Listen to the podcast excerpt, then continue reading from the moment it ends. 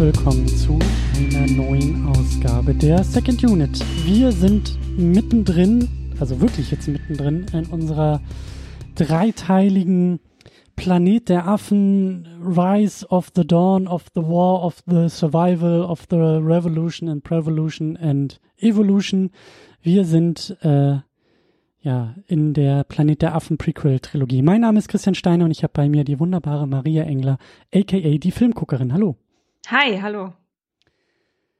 Hast du was vorbereitet? Ist das äh, jetzt die affenstarke, affengeile, affentolle äh, tolle, äh, Ja, ich habe vorbereitet. Ich glaube, ich laus der Affe, dass du hier so ein komisches oh. Intro machst, mein Lieber. Oh, der ist, okay, sehr gut. Ne? Sehr gut, ja. ja. Da, gerne. ja, damit haben wir auch schon wieder so die Taktung, ne? So innerhalb der nächsten Stunde wird dann wahrscheinlich das nächste, der nächste Affengag äh, erfolgen. Was? auch, auch vorbereitet. Möglich, wer weiß. Ah, ich freue mich, ich freue mich. Also aus verschiedensten Gründen, aber eben auch aufgrund toller Affenwitze. Ähm, falls ihr euch fragt, was? Ja, äh, wir sind dabei, diese Planet der Affenfilme zu besprechen. Das hier ist die äh, zweite Ausgabe, weil es der zweite Film dieser ähm, Prequel-Trilogie ist, aber wir haben auch noch einen kleinen ähm, Verweis auf Steady, denn dort gibt es noch eine Bonusfolge von uns. Da haben wir uns auch mit dem Film von 1968 auseinandergesetzt, mit dem Original, mit dem aller, aller, aller, allerersten Film. Und das ist bei Steady verfügbar. Also wenn ihr diesen Podcast bei Steady unterstützt, dann klickt euch da mal durch, dann habt ihr in eurem Steady-Feed auch schon diese Folge und könnt diese Folge dann dort hören. Und ähm, ja, ein kleines, ein kleines Dankeschön an euch, ein kleines Dankeschön in Podcast-Form und äh, ja, eine kleine Hausaufgabe für uns. Hat uns in der letzten Ausgabe hier in einem normalen Feed zu äh, Planet der Affen Rise of the Planet of the Apes, Planet der Affen Prevolution auch schon geholfen, diesen 68er immer mal wieder auszupacken und zu sagen, was ist jetzt anders, wie verhält sich dieser neuere Film dazu. Und ähm, genau, jetzt sind wir aber so mittendrin in der Trilogie und äh, mir hat der Film sehr gut gefallen. Ich bin gespannt, was du sagst, Maria. Ähm, ja. deswegen lass uns vielleicht doch direkt ins Vorverständnis einsteigen. Doch bevor wir genau das tun, noch ein Hinweis zu unserem Sponsor. Diese Ausgabe der Second Unit wird präsentiert von York On Demand. Das Streaming-Angebot der Berliner York Kinogruppe bietet eine kuratierte Auswahl an Filmen, die alle ohne Abo und im Original mit Untertiteln angeboten werden. Die Auswahl wird vom Programmteam der Kinos handverlesen vorgenommen. Viele Filme, über die wir im Podcast sprechen, versanden auf dem Streaming-Dschungel. York On Demand bietet ihnen ein Zuhause. Hier gibt es auch eine eigene Sektion zum deutschen Film und dem wunderbaren Film Lara, den wir in Ausgabe Nummer 337 ausführlich besprochen haben. Falls ihr also den Film und unseren Podcast nachholen wollt, dann schaut mal bei York On Demand vorbei. Alle weiteren Infos in unseren Show. Da findet ihr auch ein Banner zum Klicken oder ihr geht einfach auf ondemand.york.de, York mit CK geschrieben. Wir sagen vielen Dank für die Unterstützung. Und damit kommen wir jetzt zum Vorverständnis. Und für dich, Maria, war das die Erstsichtung. Ja, jetzt wirklich. Also ich hatte ja ähm, erst gedacht, ich hätte da, also äh, ursprünglich dachte ich, ich hatte nichts davon gesehen. Da habe ich gedacht, okay, bei dem ersten Film habe ich so ein bisschen gedacht, also irgendwas kommt dir bekannt vor. Aber bei dem jetzt, äh, den habe ich wirklich tatsächlich noch nie geguckt. Ähm, und ähm, ich war dann nach dem ersten Teil doch sehr gespannt, wie es weitergeht und war dann wirklich ähm, sehr positiv überrascht von diesem Film. Das freut mich. Ähm, Ja, das freut mich sehr, weil ich den auch wirklich sehr stark in Erinnerung hatte und das ist ja eigentlich auch ein bisschen der Grund, warum wir das hier machen. Wir wollen Matt Reeves besprechen. Ja, ich hatte den Film auch schon geguckt. Ähm, ich habe gerade eben noch mal in Vorbereitung durch meine Letterboxd-Listen äh, so geguckt durch mein Profil. Ich habe den gar nicht dort bewertet. Äh, das heißt, das muss schon länger her sein, glaube ich. Oder ich habe vergessen, Review zu schreiben, aber es passiert selten. Hm. Ich habe es dann eher beim dritten Teil noch mal äh, geschafft, dort ein, ein, ein Review zu schreiben. Aber ja, ich habe den zweiten, ähm, Dawn of the Planet of the Apes, sehr gut in Erinnerung gehabt und ähm, meine Erinnerung hat mich nicht getrübt. Jetzt geht's ja wirklich los, ey. Oh je. Meine Güte. Ja, vielleicht übernimmst du einfach mal und okay. kannst schon mal den Plot ein bisschen zusammenfassen, während ich versuche, mich hier hustend äh, vom Mikrofon wegzubewegen. Also, Dawn of the Planet of the Apes, äh, Planet der Affen, Revolution, Revolution ist der deutsche Titel, also oder Revolution, warum nicht? Letztes Mal haben wir ihn ja Prävolution genannt, also sollten wir auch dabei bleiben bei Korrekt. unserer deutschen Aussprache, finde ich. Genau, ähm, ja, die Handlung hat sich jetzt hier ähm, ein bisschen weiter bewegt. Es gibt einen Zeitsprung von zehn Jahren. nach dem ersten Teil. Ähm, und am Anfang sehen wir dann so eine kleine ja, News-Map-Montage, alles ein bisschen durcheinander. Also wir sehen so, ähm, ja, so, so wie der Virus sich ausbreitet auf der Erde in, in Form von einer Karte, von der Weltkarte, wo eben so, so Pfeile von da nach B springen. Also uns ist hier klar, irgendwie, was breitet sich hier aus. Und dann eben immer so wie Nachrichtenbilder von Menschen, die irgendwie schrecklich krank sind. Ähm, ein bisschen Obama gibt's noch, der von einer ernsten Lage spricht und so weiter. Ähm, wir, uns wird also hier in sehr kurzer Zeit mitgeteilt, ähm, die Menschen sterben an diesem Virus und bekämpfen sich irgendwie auch in dieser, in dieser neuen Weltordnung. Und ja, dann, ähm, dann gibt's eigentlich einen direkten Schnitt zu unseren Affen und zu ihrem Dschungel. Ähm, und äh, ja, dort, dort gibt es eine wilde Jagd ähm, von Affen auf Pferden, die irgendwie ähm, so Rehe jagen. Alles sehr aufregend schon direkt am Anfang. Und wir werden hier sozusagen in diese Affengesellschaft erstmal eingeführt. Ähm, und wir, wir finden dann eben Caesar wieder vor, der jetzt Familienvater ist und Anführer dieser Gruppe. Und ähm, und eben ja, also so eine eigene, so eine eigene super krasse Affenfestung hat und ganz oben wohnt, äh, wie sich das eben gehört für den Herrscher. Und genau, dann ähm, eines Tages kommen eben Menschen in diesen Wald. Ähm, die Affen dachten schon, die Menschen gibt es schon lange nicht mehr, aber anscheinend doch. Ähm, und einer der Menschen ähm, verletzt einen Affen mit seinem mit seiner Schusswaffe. Hier eindeutig äh, sind wir gegen Schusswaffen in diesem Film. Ähm, und ja, und äh, die Menschen werden also dann vertrieben, anstatt umgebracht.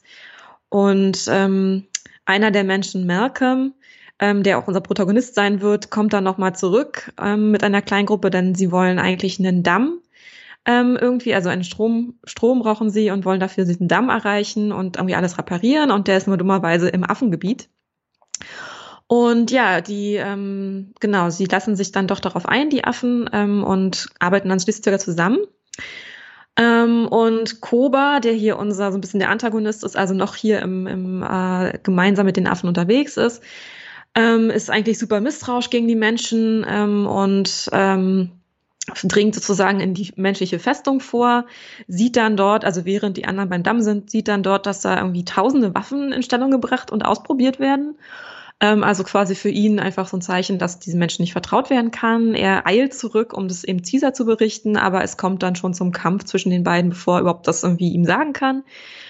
Und ähm, Caesar gewinnt das erstmal natürlich und ähm, Koba ähm, ist natürlich äh, dementsprechend unzufrieden damit und spielt seinen eigenen Plan, ähm, stiehlt dann mit, ein anderen, mit ein paar anderen Affen diese Waffen, Affen mit Waffen, ähm, und äh, fängt dann während einer super friedlichen Feier, denn die Menschen haben den Strom wieder angekriegt und die kleine Gruppe von Menschen um Malcolm haben sich jetzt also da zusammen mit den Affen zu einer fröhlichen Party irgendwie getroffen, ähm, kommt dann da und ähm, schießt eben auf Caesar, das kann natürlich keiner sehen, außer, außer Caesar, ähm, und behauptet dann, es wird dann eben behauptet, das waren jetzt irgendwie die Menschen mit ihren, mit ihren Schusswaffen und der hetzt sozusagen die Affen gegen die Menschen auf und führt sie dann auch direkt ähm, zum Angriff auf, die, auf diese Festung der Menschen, die sie dann eben auch wirklich überwältigen ähm, und in Käfige sperren. Ähm, und dann unterdessen, also es gibt immer sehr viel Gleichzeitigkeit, deswegen äh, ne, muss ich das immer so sagen, unterdessen finden ähm, Markham und seine, seine Gruppe finden dann den verletzten Caesar und der führt sie in sein altes Haus, das wir schon aus Teil 1 kennen.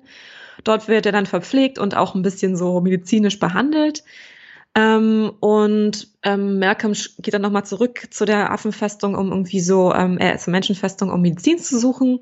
Dort trifft er auf Caesars Sohn und nimmt ihn dann auch mit. Das gibt dann ein emotionales äh, Gespräch zwischen den beiden ähm, und genau, äh, sozusagen der Sohn, der eigentlich auch so ein bisschen mit Koba mitgegangen ist, merkt eben, dass das alles nicht so toll ist. Ähm, der, der sich, der stellt sich auch wirklich als krasser Tyrann raus und macht irgendwie seine Affenuntertanen noch ganz schön fertig.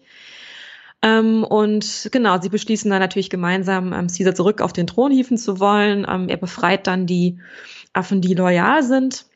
Und ähm, gemeinsam stellen sie sich dann eben Koba und es kommt zum Kampf dieser beiden Affen auf einem ja so ganz hohen, irgendwie unfertigen Turm ähm, im Licht des Sonnenuntergangs, also alles sehr dramatisch.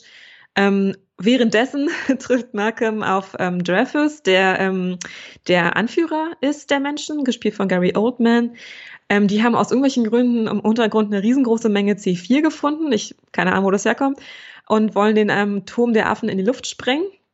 Und äh, Malcolm will sie eben aufhalten, um Caesar noch ein bisschen mehr Zeit zu verschaffen, das Ganze selbst zu regeln. Ähm, Dreyfus ähm, opfert sich aber dann schließlich und drückt auf den großen roten Knopf und ähm, will das dann eben, sprengt das dann eben da alles. Und der Turm wird zerstört, ein bisschen, ein kleines bisschen, doll, keine Ahnung, es fand sie irritierend, egal, reden wir gleich noch drüber. Und ähm, der Kampf zwischen Caesar und Koba kommt dann eben zu einem Ende und Caesar lässt Koba dann in den Tod stürzen. Ähm, der Tod wird aber nicht wirklich gezeigt. Also hier weiß man nicht, ob er nicht vielleicht doch noch irgendwie am Leben ist. Wer weiß.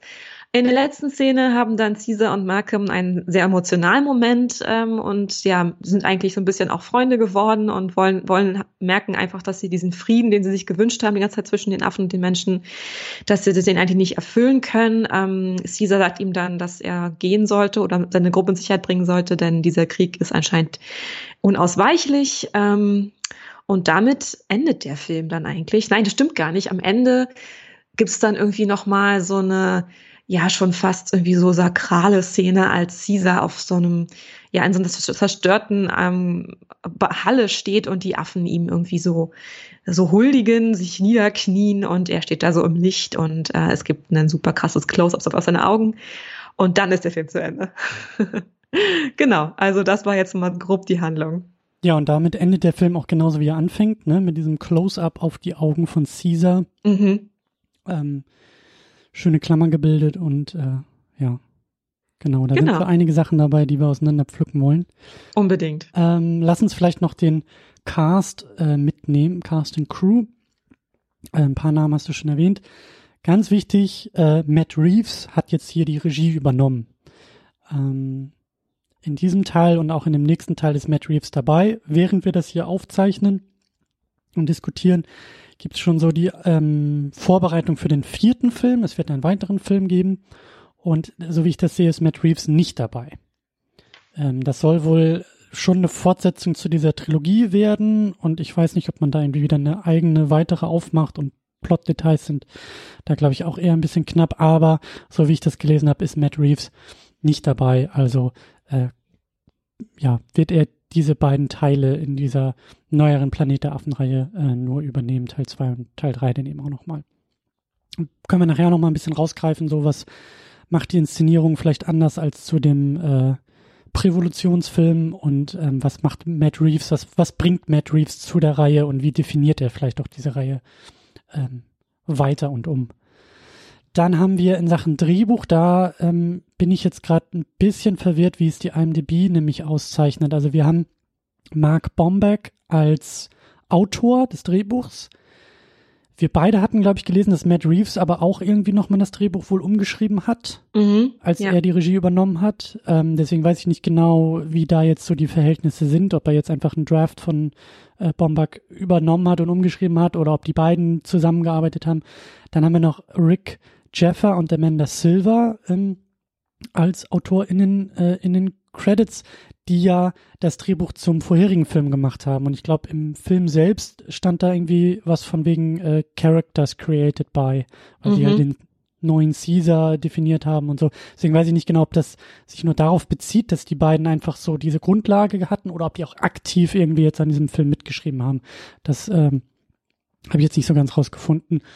Zu guter Letzt natürlich Pierre Boulle, den müssen wir immer erwähnen, weil der hat halt in den 60ern dieses, äh, diese Romanvorlage ähm, geschrieben und ähm, ja, gehört, glaube ich, immer noch so ein bisschen hier mit äh, in diese Riege, weil ja alles damit anfing. Dann, natürlich, ganz wichtig, Andy Serkis als Caesar, der sich ja hier auch, oder nicht nur auch, der anfängt hier wirklich prägend für die Reihe, glaube ich, zu sein. Ich hatte das Gefühl, in dem vorherigen Film ähm, musste sich Andy Serkis noch so ein bisschen, sage ich mal, einreihen. Und ich habe das Gefühl, er ist jetzt der definitive Hauptcharakter. Mhm. Caesar, es dreht sich alles um Caesar. Caesar ist der Hauptakt eigentlich dieser ganzen Sache und die Menschen drumherum sind so ein bisschen gut besetzt teilweise, aber Beiwerk. Ja, also er ist auf jeden Fall der Star. Das würde ich auch sagen. Genau. Ähm, dann haben wir Jason Clark als Malcolm, über den würde ich gleich auch noch ein paar Worte verlieren. Äh, ja, der, wie du sagst, so der den Affen zugewandte Mensch, ne? Also auf eine gewisse Art und Weise äh, mit, mit James Franco aus dem vorherigen Film, sag ich mal, verbunden. Ja, sieht Mhm. das Gute in den Affen, will keinen Krieg, will keinen Konflikt, ist der Erste, der ja auch äh, über die restliche menschliche Gruppe sich hinwegsetzt, weil er sagt, ey, ähm, wir können verhandeln, wir wollen was von den Affen und wir können denen auch was bringen. Also dieses, ähm, er zieht da nicht die Linie, wie eben zum Beispiel Gary Oldman als Dreyfus, der ja auch sehr klar sagt, wir gegen die. Und Malcolm ist da so ein bisschen dazwischen und sieht eben auch schon stark so das ähm, Menschliche auch in Caesar und in der Affenrunde. Dann haben wir noch Carrie Russell als Ellie, die ähm, ja in, ich will nicht sagen bester, aber in Serientradition eine sehr kleine weibliche, eher unbedeutende Nebenrolle spielt. Klammer auf, äh, weil sie eine Frau ist, Klammer zu. Da müssen wir auch noch ein bisschen drüber sprechen, wie das so weitergeht mit den Frauen. Ja. Vor allen Dingen jetzt auch bei den Affen. Also da hast du Mhm. recherchiert, wo Ja. ich hier fast vom Stuhl gefallen bin. Dann haben wir noch äh, Toby Cabell als Koba, also die so bei den Affen jetzt so das Motion Capture spielen. Judy Greer als Cornelia und Karen Connell als Maurice. Das fand ich überraschend, dass der große Orang-Utan von einer Frau gespielt wurde. Fand ich irgendwie nice. Dito. Dito. Äh, sehr nett. Aber ich meine, das, daran, daran merkt man auch die Möglichkeiten dieser, dieser Technik, ne? dass im Grunde ja ähm, der, der Körper, der wird ja sowieso irgendwie so ein bisschen ersetzt, da reicht dann einfach die Bewegung. Und warum sollte das nicht auch eine Frau können? Also das fand ich echt, finde ich echt ganz cool. ja. Und auch da wieder dann so die Frage, die wir letztes Mal so ein bisschen aufgemacht hatten mit dem CGI-Make-up oder, oder Mhm. was ist das, ne? Also wie viel von den Leuten steckt da drin und äh, wie viel Tricktechnik ist das eigentlich und ja, wer sagt dem Computer eigentlich, was er zu tun hat? Ähm, auch sehr, sehr spannend hier in, in diesem Film, der da auch nochmal eine Schippe drauflegt, würde ich sagen. Ähm, ich würde ganz gerne, bevor wir noch äh, rübergehen so und richtig eintauchen, äh, noch ein paar Worte zu Jason Clark loswerden, äh, der den erwähnten Malcolm spielt. Und als ich dir im Vorgespräch gesagt habe, ich möchte über den sprechen, hast du genau das gesagt, was alle auf diesem Planeten sagen. Wer? Und da habe ich den Film ja auch gerade gesehen und ich hatte das gestern nochmal recherchiert, wer wer ist. Also, ja. Ich bin fasziniert von diesen Menschen. Ich habe vor, ich glaube, zwei oder drei Jahren eine Serie mit dem Typen zusammen äh, gesehen, also nicht zusammen, also da hat er gespielt. Und zwar äh, bei Katharina die Große mit, ähm, mit Wieder nicht Elle Fanning mit? Ist das die? Ist das diese. Serie gewesen? Nee, das war so eine Miniserie, die dann Schade. hier, glaube ich, bei Sky lief. Ähm, Helen Mirren hat Katharina. Große gespielt. Ähm, auch so ein Kostümdrama, so ein bisschen aufwendiger produziert alles. Und da ist mir der Typ dann nochmal aufgefallen, weil der überall mitspielt. Der hat so, ähm, und ich bin fasziniert davon. Ich bin fasziniert von ihm und ich freue mich, jetzt mal so ein bisschen ausholen zu können. Weil, wenn du mal so guckst in, in, in seiner Filmografie, wir sind jetzt im Jahr 2022, du kannst im Grunde genommen bis ins Jahr 2012 zurückgehen. Da hatte er, glaube ich, so seinen vorsichtigen oder seinen, seinen, seinen größeren Durchbruch in Hollywood. Ist ein australischer ähm, Schauspieler. Ähm, und so ab 2012, der hat bei Zero Dark Thirty mitgespielt, Catherine Bigelow. Und seitdem taucht der in eigentlich allen Filmen irgendwie auf. Wirklich. Und ich frage mich, Ja, warum. Ich Ich gucke guck gerade mal seine Liste an. Also da ist schon, ist schon ganz was drin. Also er hat jetzt hier äh, 74 Credits als Actor. Schon nicht schlecht. Der hat mit Catherine Bigelow den Zero Dark Thirty gemacht. Der hat jetzt hier den zweiten Planet der Affen, der im, zwei, im Jahr 2014 rausgekommen ist. 2015 hat er in diesem eher unsäglichen Terminator Genesis, Genesis Reboot äh, mitgespielt als John Connor. Der hat mit Helen Mirren Katharina die Große gedreht. Der ist in Blockbustern dabei, der, der hat, der ist jetzt mit ähm, Christopher Nolan dabei, seinen nächsten Film zu drehen. In einem Oppenheimer spielt er irgendwie mit. Und ich habe, ich habe ähm, eine Beobachtung und zwei Vermutungen. Die Beobachtung ist halt so, der ist einfach, der ist einfach überall. Ja, der ist überall und wie du selber ja auch sagst, also ich habe, also der ist, der ist okay und der ist gut und das ist jetzt nicht, dass ich sage, das ist ein schlechter Schauspieler, jetzt nicht so wie, wie äh, James Franco, wo wir beide mit den Augen gerollt haben und gesagt haben, so, der tut nicht weh, der fällt nicht auf, der macht seine Sache gut, aber ich habe jetzt nicht irgendwie, also er ist mir nie positiv aufgefallen. Ja, es ist, es, also ich habe jetzt so einige Sachen mit ihm gesehen und das ist nie so gewesen, dass ich so sage, boah geil, der Typ, ey, und die Szene und boah und wow und krass. So. Der hat mit ähm, Jack Gyllenhaal in diesem Mount Everest-Film mitgespielt. Ah 2015. ja, stimmt. Und dann gucke ich so in seine Filmografie rein so und merk, ey, der hat einfach mit so vielen Leuten zusammengearbeitet und dafür, dass der so, sag ich mal, also jetzt mal vielleicht ein bisschen überspitzt formuliert, so profillos eigentlich ist, ist der immer noch dabei und gefühlt kann der sich aussuchen, was der machen will. Und ich, also ich mache das gerne, dass ich dann eben auch so in die Filmografien von, von Leuten so reinguck. Und so ein bisschen, weißt du, es gibt nämlich so die Leute, die drehen so einen zynischen Actionstreifen nach dem anderen und wo du sagst, alles klar, so, okay, das war das dritte Haus in Hollywood und hier ist wahrscheinlich die Yacht finanziert worden und hier ging es eher darum, nochmal einen eigenen Privatjet sich kaufen zu können und so, okay, kann ich respektieren, ist okay. Und dann gibt's die Leute, wie eben auch ein Jack Gyllenhaal, so, den, bei dem ich auch im Schauspiel unfassbar viel sehe und Leistung und den ich halt so quasi künstlerisch auch toll finde. Dann gibt's so Leute, bei denen guckst du durch die Filmografie und sagst, ah, der hat den Film gemacht, um unbedingt mit Catherine Bigelow zu drehen. Und dann hat er den Film gemacht, weil der schon wahrscheinlich immer mal so ein CGI-Film hier mit Matt Reeves macht. Also der sucht sich die Leute aus, mit denen er zusammenarbeiten will und geht halt eher so im Schaffen irgendwie auf, als jetzt zu sagen, ne, so hier ein Johnny Depp, der nur noch irgendwie Flucht der Karibik dreht, um seine Villa finanzieren zu können. Mhm. Und meine These ist, und das ist komplette Spekulation, These Nummer eins, ich glaube, das ist ein ziemlich okayer Typ. So, was ich so in den Interviews auch irgendwie rauslese, äh, so wie der sich so gibt. Also erstmal ist auch faszinierend, weil wenn du ein Interview von dir, von, von dem anguckst auf YouTube, das hat immer so 5000 Klicks oder so. Oh. Ja, ja genau so auf dem Level, wo du sagst, oh, ist das süß. ähm, weil, wie gesagt, ich glaube nicht, dass da draußen irgendwie Fankreise sind, die sagen, ich brauche ein Autogramm von Jason Clark. So. Ähm, aber Außer glaub, du natürlich. Selbst das nicht. Ich, ich würde, ich würd, wenn, dann würde ich mit dem gern Bier trinken und mich genau darüber unterhalten, weil ich glaube, der hat einfach Bock auf das, was er macht. Der ist froh, dass er das irgendwie machen kann. Ich habe auch so äh, in dem Interview gesehen, da sagt sein Vater irgendwie Schafwirte in Australien und er kommt aus sehr einfachen Verhältnissen. So, und ich habe das Gefühl, der, der hat da einfach Bock drauf und ich glaube, der ist auch, wie gesagt, sehr große Spekulation, man weiß es ja nie. Ich glaube, das ist auch kein, kein schwieriger Typ. Ich kann mir vorstellen, dass das so einer ist, der so in Hollywood dafür bekannt ist, kein Arschloch zu sein, pünktlich beim Set zu erscheinen, seine, seine, seinen Job zu machen und dann die Fresse zu halten. So. Also zum Beispiel eben nicht Johnny Depp zu sein. Ja, der irgendwie nichts davon so richtig kann, weil Ne? Ja, das glaube ich auch. Ich glaube auch, dass der, also ich finde auch, dass er sehr wohnständig wirkt.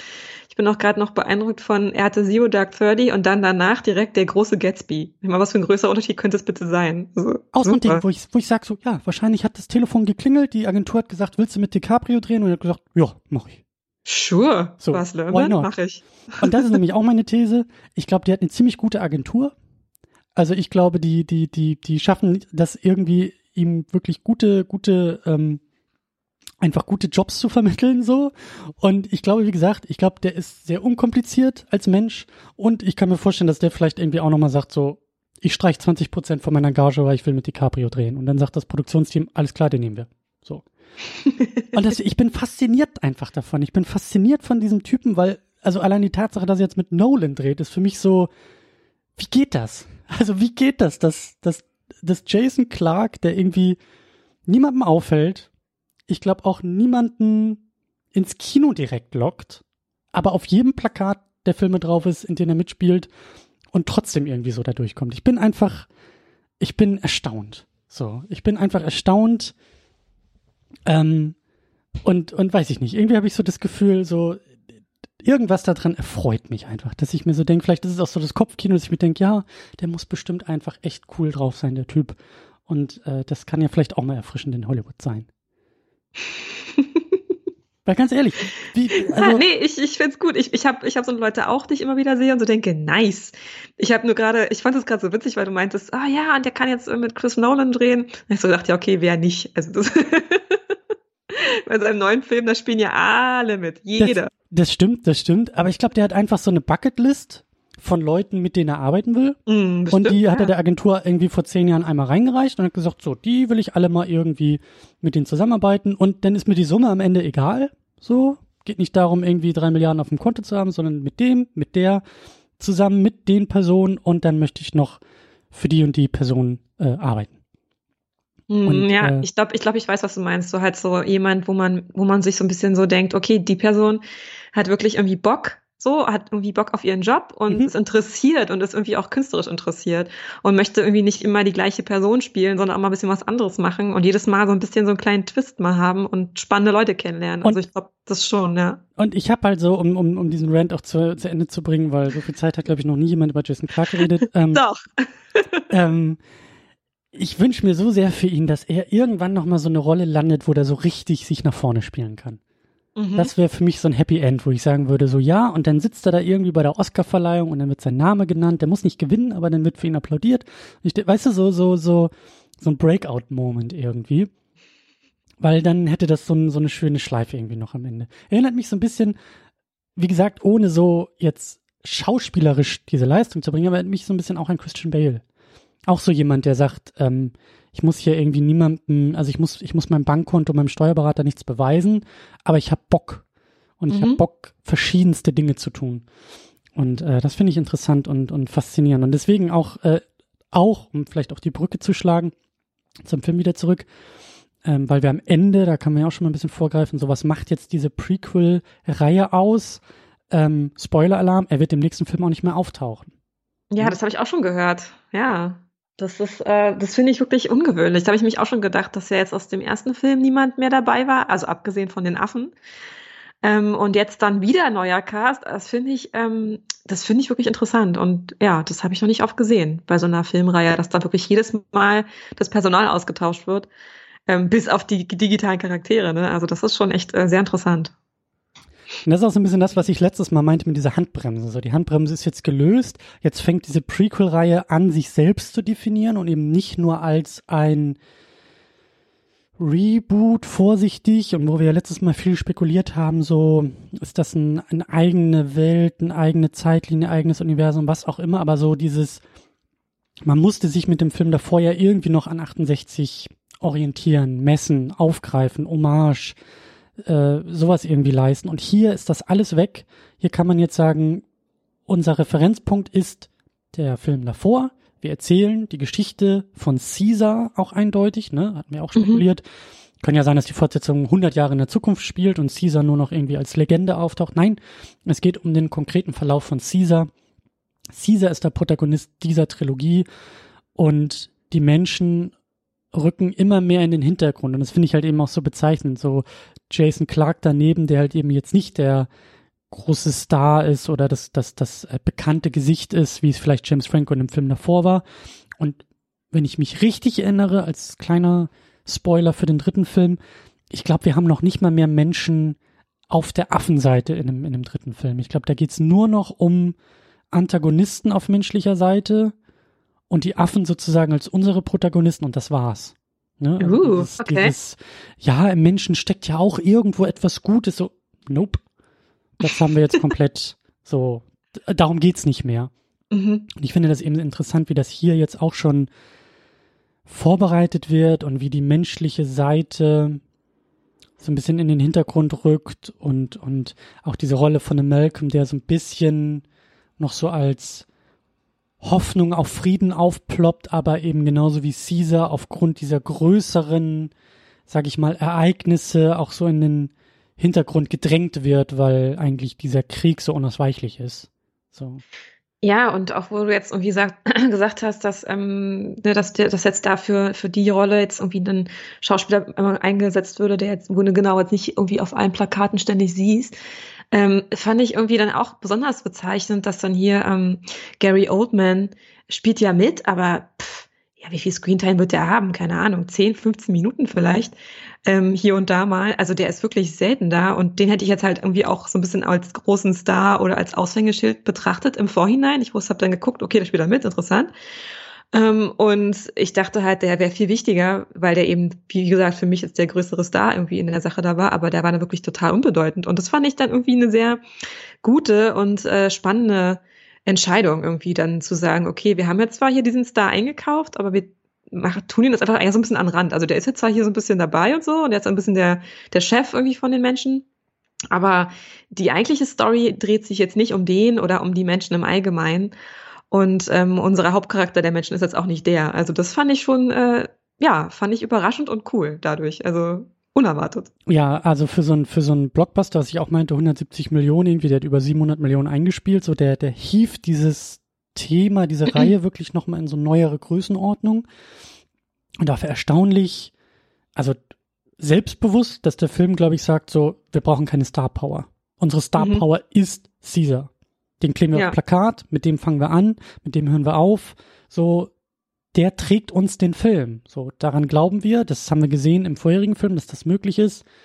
Let's go. Anstatt da irgendwie drumherum noch rumzuwurschteln und zu sagen, so, nee, wir müssen aber irgendwie mindestens noch ein, weißt du so, wie du sagst, Gary Oldman ist eigentlich der größte Star, der irgendwie gefühlt drei Sätze sagt in einem Film. ja. ja. total. Ja, auf jeden Fall. Und halt auch dieses, ähm, dieses Selbstbewusstsein zu haben, zu sagen, okay, wir, wir, wir, ähm, wir machen jetzt dieses Affenthema hier und wir haben die jetzt irgendwie ähm, als Protagonisten und ich fand auch wirklich, man hat das mit, hat, hat das mehr Geld doch doch nochmal gesehen. Also ich fand das, die sahen nochmal deutlich besser aus als im ersten Teil.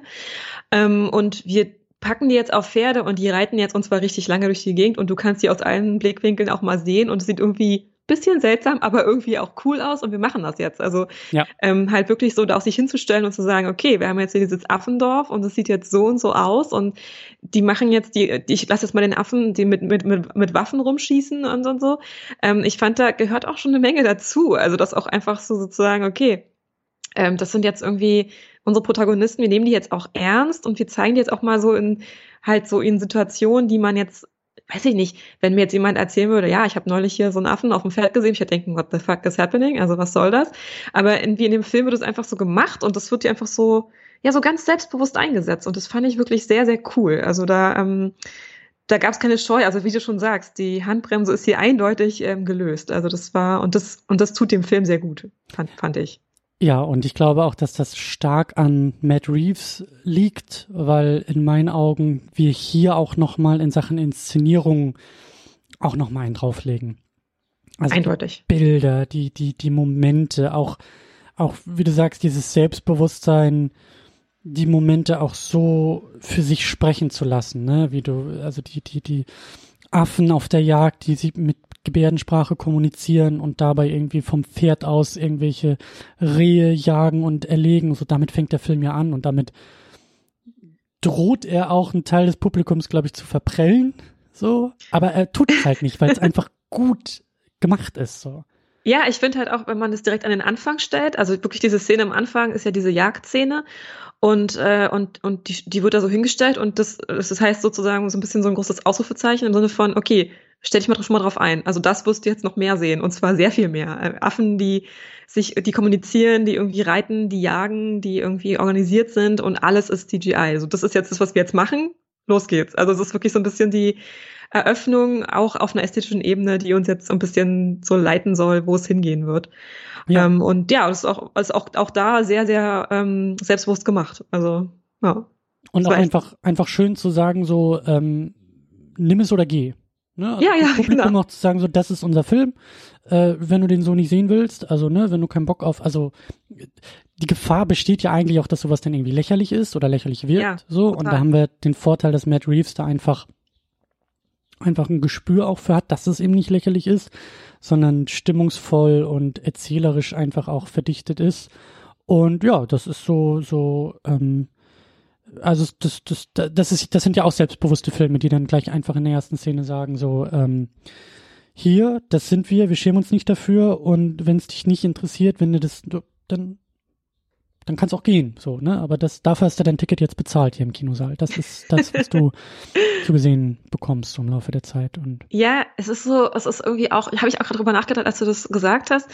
Ähm, denn ich fand, also das finde ich heute sehr oft bei, bei so Filmen oder einfach so in den letzten paar Jahren, ist immer dieses, dieses so, dieses ironisch sein, dieses, ah ja, wir machen das jetzt zwar, aber es ist so zwinky zwonky, ist noch mit dem Augenzwinkern, nimm's nicht ganz so ernst.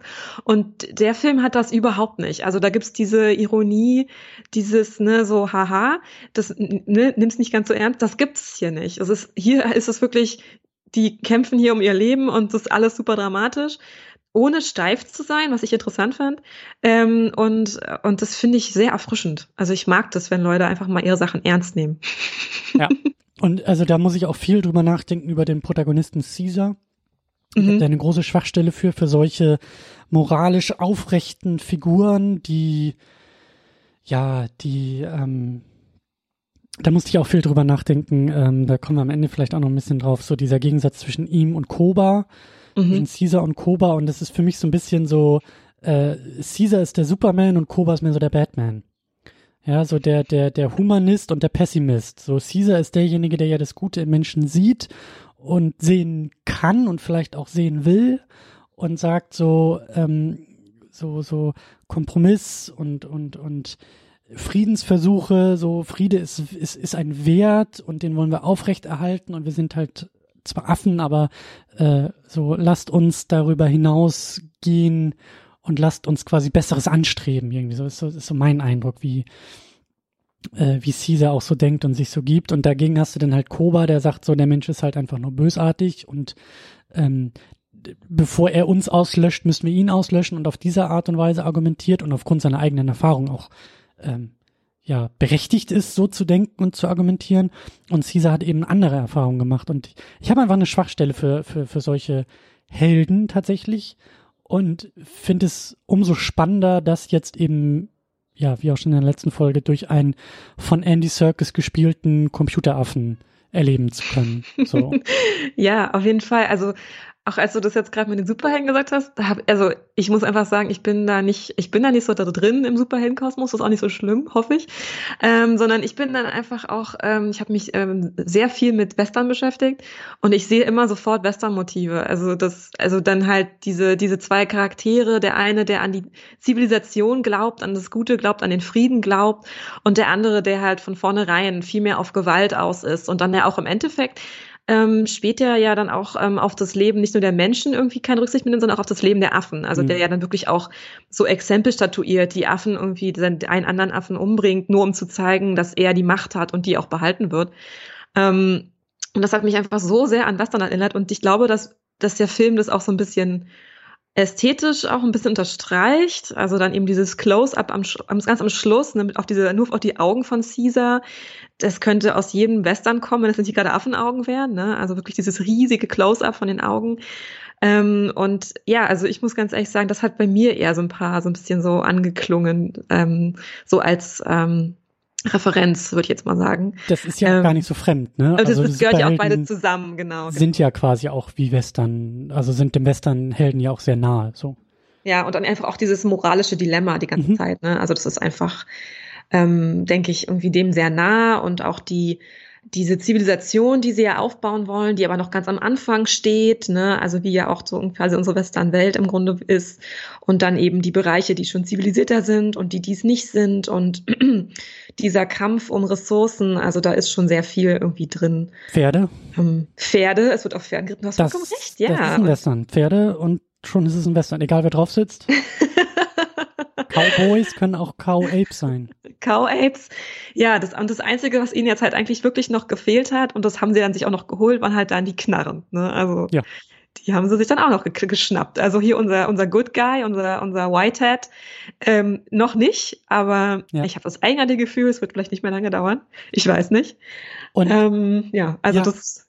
Absolut, und ich finde das eben auch so, ähm, was mir so gut gefallen hat bei, bei, bei Caesar im, im Verlaufe des Films und auch an der Geschichte und das geht in die Richtung, was du meintest, selbstbewusst und wir nehmen das ernst und wir müssen hier nicht Zwinki-Zwinki machen, sondern wir, wir, wir spielen das mal durch, ist halt einfach und das, äh, da bin ich halt auch absolute Schwachstelle bei mir getroffen, direkt ins Herz, ist so dieses, unser Held, unser Protagonist, unser Westernheld, der ähm, in einem größeren Spannungsfeld sich befindet. Und ich finde das so toll zu sehen an Caesar, wie er im Spannungsfeld zwischen Werte, seiner eigenen Rolle als Anführer dieser, dieser Affenherde und auch, sag ich mal, politischer, einem politischen Willen sich ausgesetzt sieht. Und das ist ja das große Fazit am Ende dieses Filmes. So, er kann mit Malcolm diesen, diesen, diese Stirn an Stirn Geste, dieses, dieses versöhnliche, so du, ich, ich, ich akzeptiere dich als, als ebenbürtig, so, ne, man guckt sich in die Augen und man, man,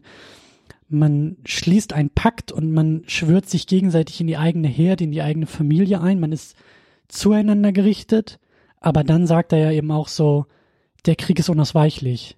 Und das mhm. finde ich halt so interessant, weil man sieht es immer wieder an, wie Grenzüberschreitungen passieren und Dinge passieren, die Caesar eigentlich gar nicht will, aber zu denen er nicht gezwungen wird, aber er muss sich dazu positionieren.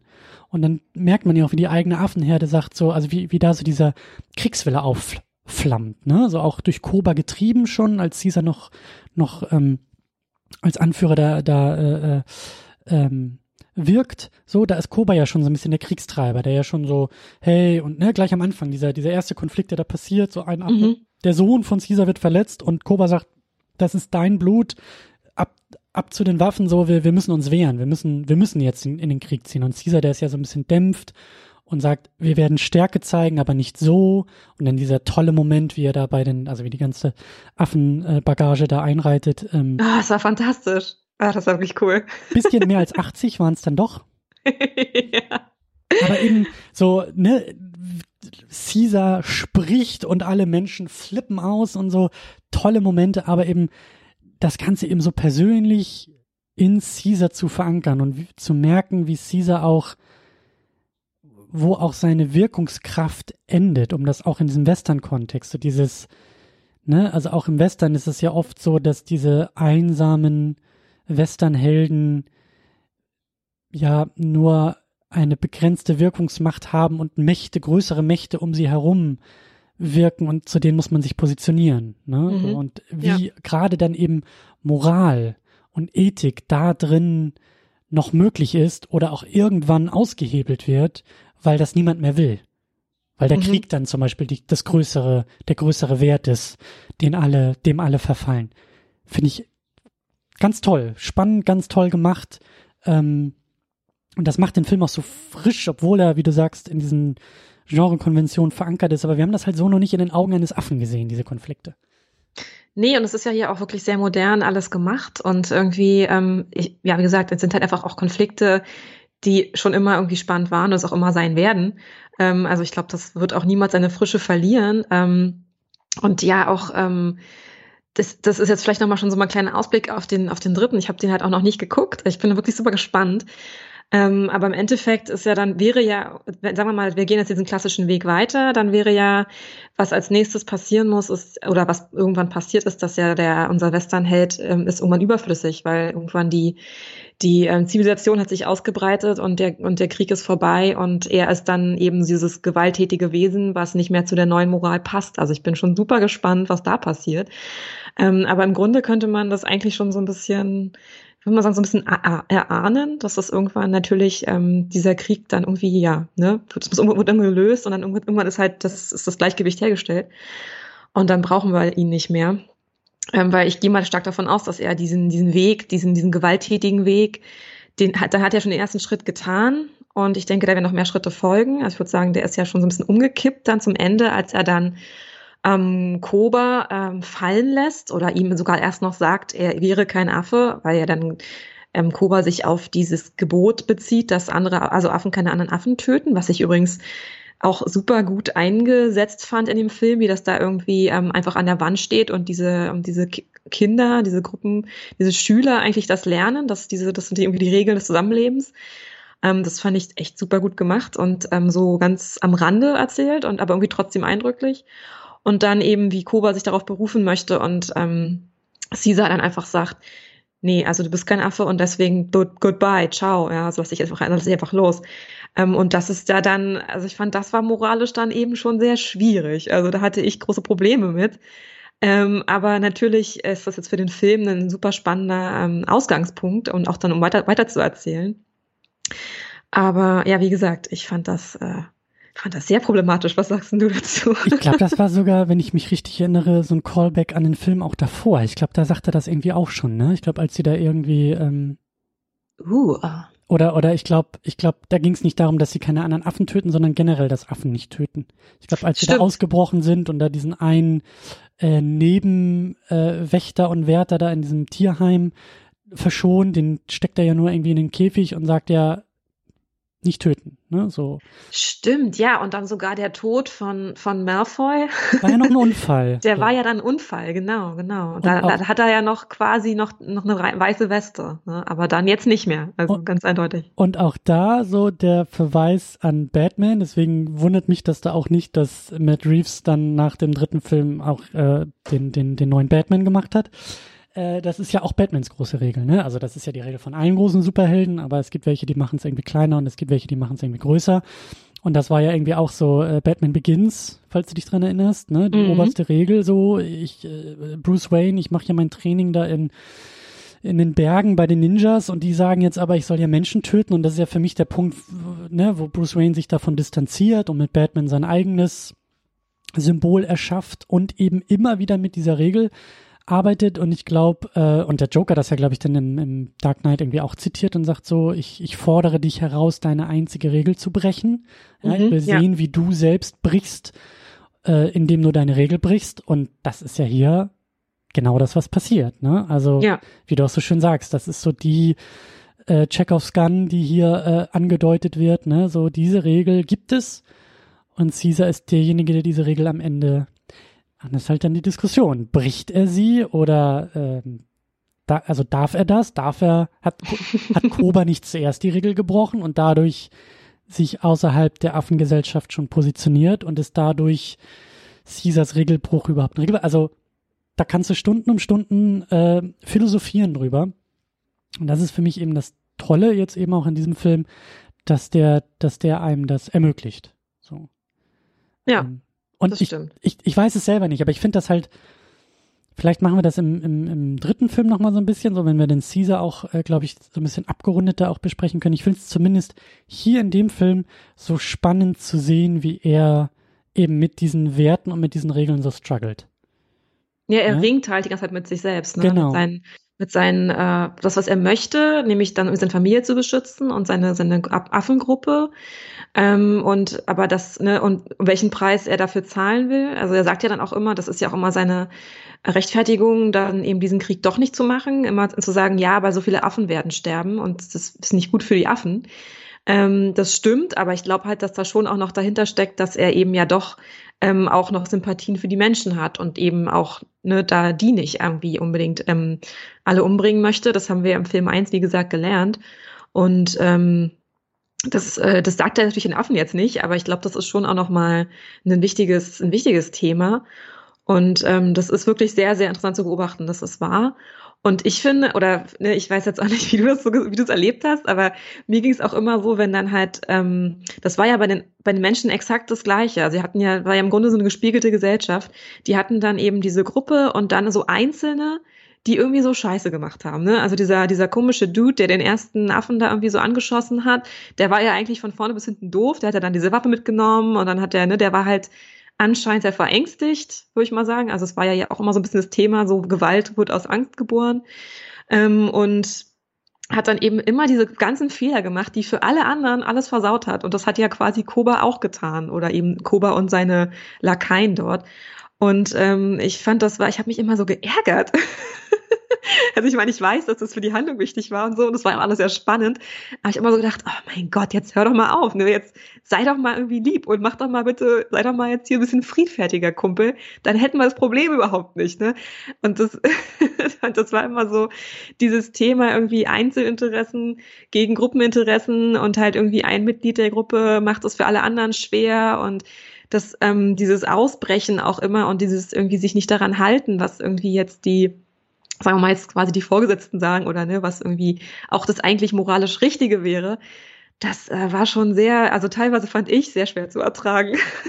ja, und dann wieder auf der, sag ich mal, gesellschaftlichen oder, oder größeren äh, Projektionsfläche umso interessanter. Also das, das hat für mich so ein bisschen dieses, dieses, ähm, also du hast schon recht, so, wenn eine Person in den Pool pinkelt, dann, dann können alle nicht mehr rein. So, das ist halt ja. dann schlecht für alle. So, es braucht immer nur eine Person oder, oder eine Partei. Ähm, aber, und das, das, also das bringt halt so die Würze rein. Ich muss gerade auch an den Film davor denken, wo wir gesagt haben, alles noch sehr schwarz-weiß, ne, so klassisch gut, klassisch böse.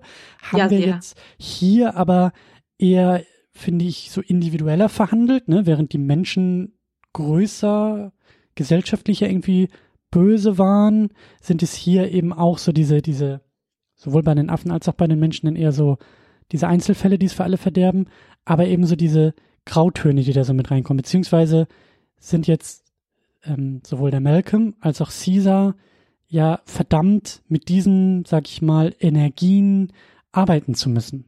Ne? Mhm. Also sich halt für, für, für Teile ihrer Gemeinschaft rechtfertigen zu müssen und zu wissen, dass der Konflikt befeuert, also diesen, diesen Konflikt immer wieder entschärfen zu müssen und zu merken, dass da im Rücken aber eine Lawine anrollt, die sie eigentlich auch nicht mehr aufhalten können. Dadurch. Ne? Also durch Mhm. solche Arschgeigen wie Koba und wie diesem einen Typen da aus der, aus der Menschengruppe so, äh, der auf eine gewisse Art und Weise ja auch, also alle haben ja irgendwie Recht für sich genommen. Ja, also. Ja, natürlich, klar. Also ich meine, ich hätte auch Angst, wenn da so eine Riesengruppe Affen mir gegenübersteht. Also sure. Ne? Und wenn man dann irgendwie eine Waffe in der Hand hat und das vielleicht nicht anders gelernt hat, äh, als, als die zu nutzen, dann ne, schießt man da vielleicht mal durch die Gegend. Klar, also das auf jeden Fall. Ähm, ich fand das nur, ja, wie gesagt, hard to watch. Absolut, und das macht's ja so gut. Weißt du, Ja, das ist, total. Das, das, darauf will ich ja hinaus. Das ist ja das Tolle zu sagen, also ich habe so, ein- also ja, hier sind auch noch so ein paar Holzschnittsartige, das wird sich auch nicht verlieren in der Reihe. So, das ist dann eben auch, wie du sagst, Western, so, da ist das alles auch ein bisschen, sage ich mal, einfacher gestrickt, komplexer als im Film davor, würde ich sagen, aber anhand der einzelnen Figuren dann doch wieder recht einfach gestrickt. Aber ich finde eben gut unterfüttert. Ja, so ein, so ein hier unser, äh, unser Malfoy, hier unser ähm, äh, Bösewicht in dem, in dem Film davor, ja, fand ich noch irgendwie holzschnittsartiger, als jetzt, zehn Jahre später, da jemanden zu haben, der sagt, ey, die ganze Pandemie haben wir nur den Affen zu verdanken. Und dann stehen da eben irgendwie so äh, Dutzende, Hunderte vor mir und, und, und äh, fahren hier die große Parade auf. Und wie du sagst, ich habe immer wieder Angst, Angst, Angst. Und aus dieser Angst heraus so zu handeln, äh, Mhm. macht es für mich, also ne, es macht es nicht richtig, aber es macht es halt nachvollziehbar. Und ich habe das Gefühl, dass alle Beteiligten hier aus sich selbst heraus nachvollziehbar genug sind, um eben mich reinzuziehen in den Film und zu sagen, ich kann hier mitfiebern. Und wie du sagst, kann die Leinwand anbrüllen und sagen, Mensch, jetzt lass doch mal gut sein. Weil wir wollen doch alle keinen Krieg. So. Lisa, Malcolm können sich hinsetzen, können Tee trinken und das wäre doch ein wunderbarer dritter Teil. Nein, wir wissen, dahinter ist so eine Strömung und dahinter passieren Ereignisse, die du eben auch einfach irgendwann nicht mehr, also wo klar ist, dass die Vernunft in den, in den Hintergrund rückt. Und das erinnert mich halt eben auch an so, ja, weltpolitische Ereignisse, ne? Wenn du so guckst, Mhm. so dieses ganze Ding, wie es zum Ersten Weltkrieg kam, weil irgendwie der Kronprinz erschossen wurde, tausend Bündnisfälle, die da irgendwie gegeneinander und alle hatten irgendwie für sich vielleicht noch so ihre Rechtfertigung, aber im Großen und Ganzen ist es halt zur Katastrophe gekommen. So. Und niemand konnte sich irgendwie hinstellen und sagen, also alle standen unter Zwängen, unter eigenen Zwängen, die dazu geführt haben. Und so ähnlich sehe ich das hier halt eben auch. Ne? So diese Zwänge, Mhm. unter denen alle moralisch aufrechten äh, Personen und Affen und Menschen stehen, aber immer sich mit diesen Zwängen auseinandersetzen müssen. So. Ja, das, ja, total spannend. Und ich habe halt auch während dann, während des Films auch immer so ein bisschen überlegt, also der, wir sind ja hier so zurückgeworfen in so ein, also die ganze Gesellschaft der Menschen, aber irgendwie auch der Affen, weil die jetzt eben schlauer sind als vorher, sind ja so zurückgeworfen in so ein, in so ein, ja, in so eine Vorzivilisation oder so eine, so eine Vorgesellschaft. Und ähm, da muss ja erstmal so ein bisschen ausgehandelt werden, was, was wollen wir sein? Was für eine Gesellschaft wollen wir sein? So die Affen haben ja jetzt hier ganz eindeutig irgendwie halt diesen, diesen einen Herrscher, dieses eine, diesen Rudelführer, wenn man so sagen möchte. Aus der, aus der Tierwelt quasi so ein bisschen. Aber ja, da gibt's ja dann eben andere, die das auch wollen und dann gibt's da eben diesen Kampf und so. Ähm, und es wird immer so ein bisschen auch, finde ich, während des Films ausgehandelt, ähm, so ein bisschen so ein, so ein Kollektivgedanke. Ne? Also ja, von, also von dem einen Affen wurde ja dieser Sohn verletzt, das war ja, glaube ich, nicht Caesar, sondern der andere. Und der war natürlich dann total sauer und war so, ja, wir müssen jetzt, also ich bin hier auf, auf Kobas Seite, wir sollten jetzt irgendwie, ne, ähm, irgendwie da was machen. Und er war dann auf so einer, auf so einer emotionalen Ebene sehr viel angesprochen, ne? Aber dann war es irgendwie ein Ziel zu überlegen, aber was ist dann das Beste für die Gesellschaft, also für unser Kollektiv? Und das wäre dann eben nicht nach diesem Einzelinteresse zu gehen und zu handeln und eben sofort loszureiten und die alle wegzumetzeln, sondern zu überlegen, okay, wie können wir das ein bisschen besonderer machen? Ähm, und das, das ist halt super spannend. Und bei den, bei den Menschen war das jetzt eben, weil die nicht im Fokus standen, war das jetzt nicht ganz so ausgearbeitet, aber ich fand, das war schon auch irgendwie auch ein Teil, der uns irgendwie da so ein bisschen erzählt wurde. Und die wollten ja eigentlich immer das zurückhaben, was sie verloren haben. Also dieses irgendwie ja auch ein demokratisches vielleicht Gefüge oder, oder was auch immer sie da irgendwie vorher hatten. Ähm, und, und jetzt hatten sie ja irgendwie auch so ein bisschen so ein, naja, auch so ein, so ein Anführer in, in Gary Oldmans Figur, ähm, der ja irgendwie so ein bisschen an der Spitze gestanden hat. Er, es wurde ja natürlich auch einmal kurz an, irgendwie erwähnt, dass er gewählt wurde oder sowas. Also es gab da anscheinend auch irgendwie so eine, so eine Wahl. Ähm, aber, aber trotzdem, also ich fand irgendwie so dieses Ganze, wie bildet sich jetzt diese Gesellschaft und ähm, welche Gesellschaftsform soll es sein und wie wird ausgehandelt, wie die Gemeins Gemeinschaft agiert und was wichtig für die ist und was nicht und wann werden auch Individuen einfach so ein bisschen, ne, wann ist das nicht so wichtig und wann ist das wichtiger, was Individuen tun, weil dann schließlich als Caesar ähm, dann eben quasi erschossen wird, ähm, das ist ja auch was, was einem Individuum passiert, aber es hat dann eben eine total krasse Auswirkung auf alle anderen. Und eben dann auch der Zerfall dieser Gesellschaft, vor allem der von, von den Menschen, die dann eben ja da irgendwie besiegt werden, die ihr Heim verlieren und dann ja, glaube ich, freigelassen werden aus diesen Käfigen und dann ja doch auch so ganz wild, Hals über Kopf, panikartig diese Käfige verlassen und wegrennen. Und quasi man, man einfach richtig so merkt, okay, deren Gesellschaft ist jetzt zurückgeworfen. Die sind jetzt wieder alle in Einzelgruppen. Es gibt jetzt keine Regeln mehr bei denen. Also das hat sich jetzt einfach erledigt. Da hätte jetzt Gary Oldman in seinem Megafon rufen können, wie er will. Die wären da jetzt einfach weg, weg gewesen, so, weil dann am Endeffekt dann doch der Einzelne ne, für sich irgendwie sorgt und so und nicht auf das Gemeinwohl achtet. Und das fand ich irgendwie, all diese Dinge stecken da so drin in diesem riesigen Blockbuster-Film. Mhm. Und das fand ich irgendwie so interessant gemacht und irgendwie, ähm, das sind alles so Dinge, über die man dann irgendwie so auch, äh, ja, wie man wie wir es jetzt gerade tun, ähm, ausgiebig irgendwie reden und sagt, nachdenken kann. Und das hat mich da jetzt wirklich überrascht und ich fand eben, dass all diese Dinge und irgendwie auch diese sehr, sehr tiefen ähm, Betrachtungen, die man da anstellen kann, die haben halt in Teil 1 halt, fand ich, schon eher gefehlt. Also da gab es Sachen, da haben wir auch über, drüber geredet, aber ich fand hier war das, das war viel dichter. Also da gab es, ich finde, da gibt es wirklich viel mehr zu sagen und ähm, ja, irgendwie auch äh, zu überlegen, würde würd ich mal sagen. Und das ist genau das, was ich mit Handbremse meine. So, die, mhm. ist gelöst. Matt Reeves bringt vielleicht eben auch, ne, wenn wir gesagt haben, er hat vorher noch das Drehbuch auch nochmal umgeschrieben und so, als er dann den Regieposten übernommen hat, er bringt da einfach Aspekte mit rein.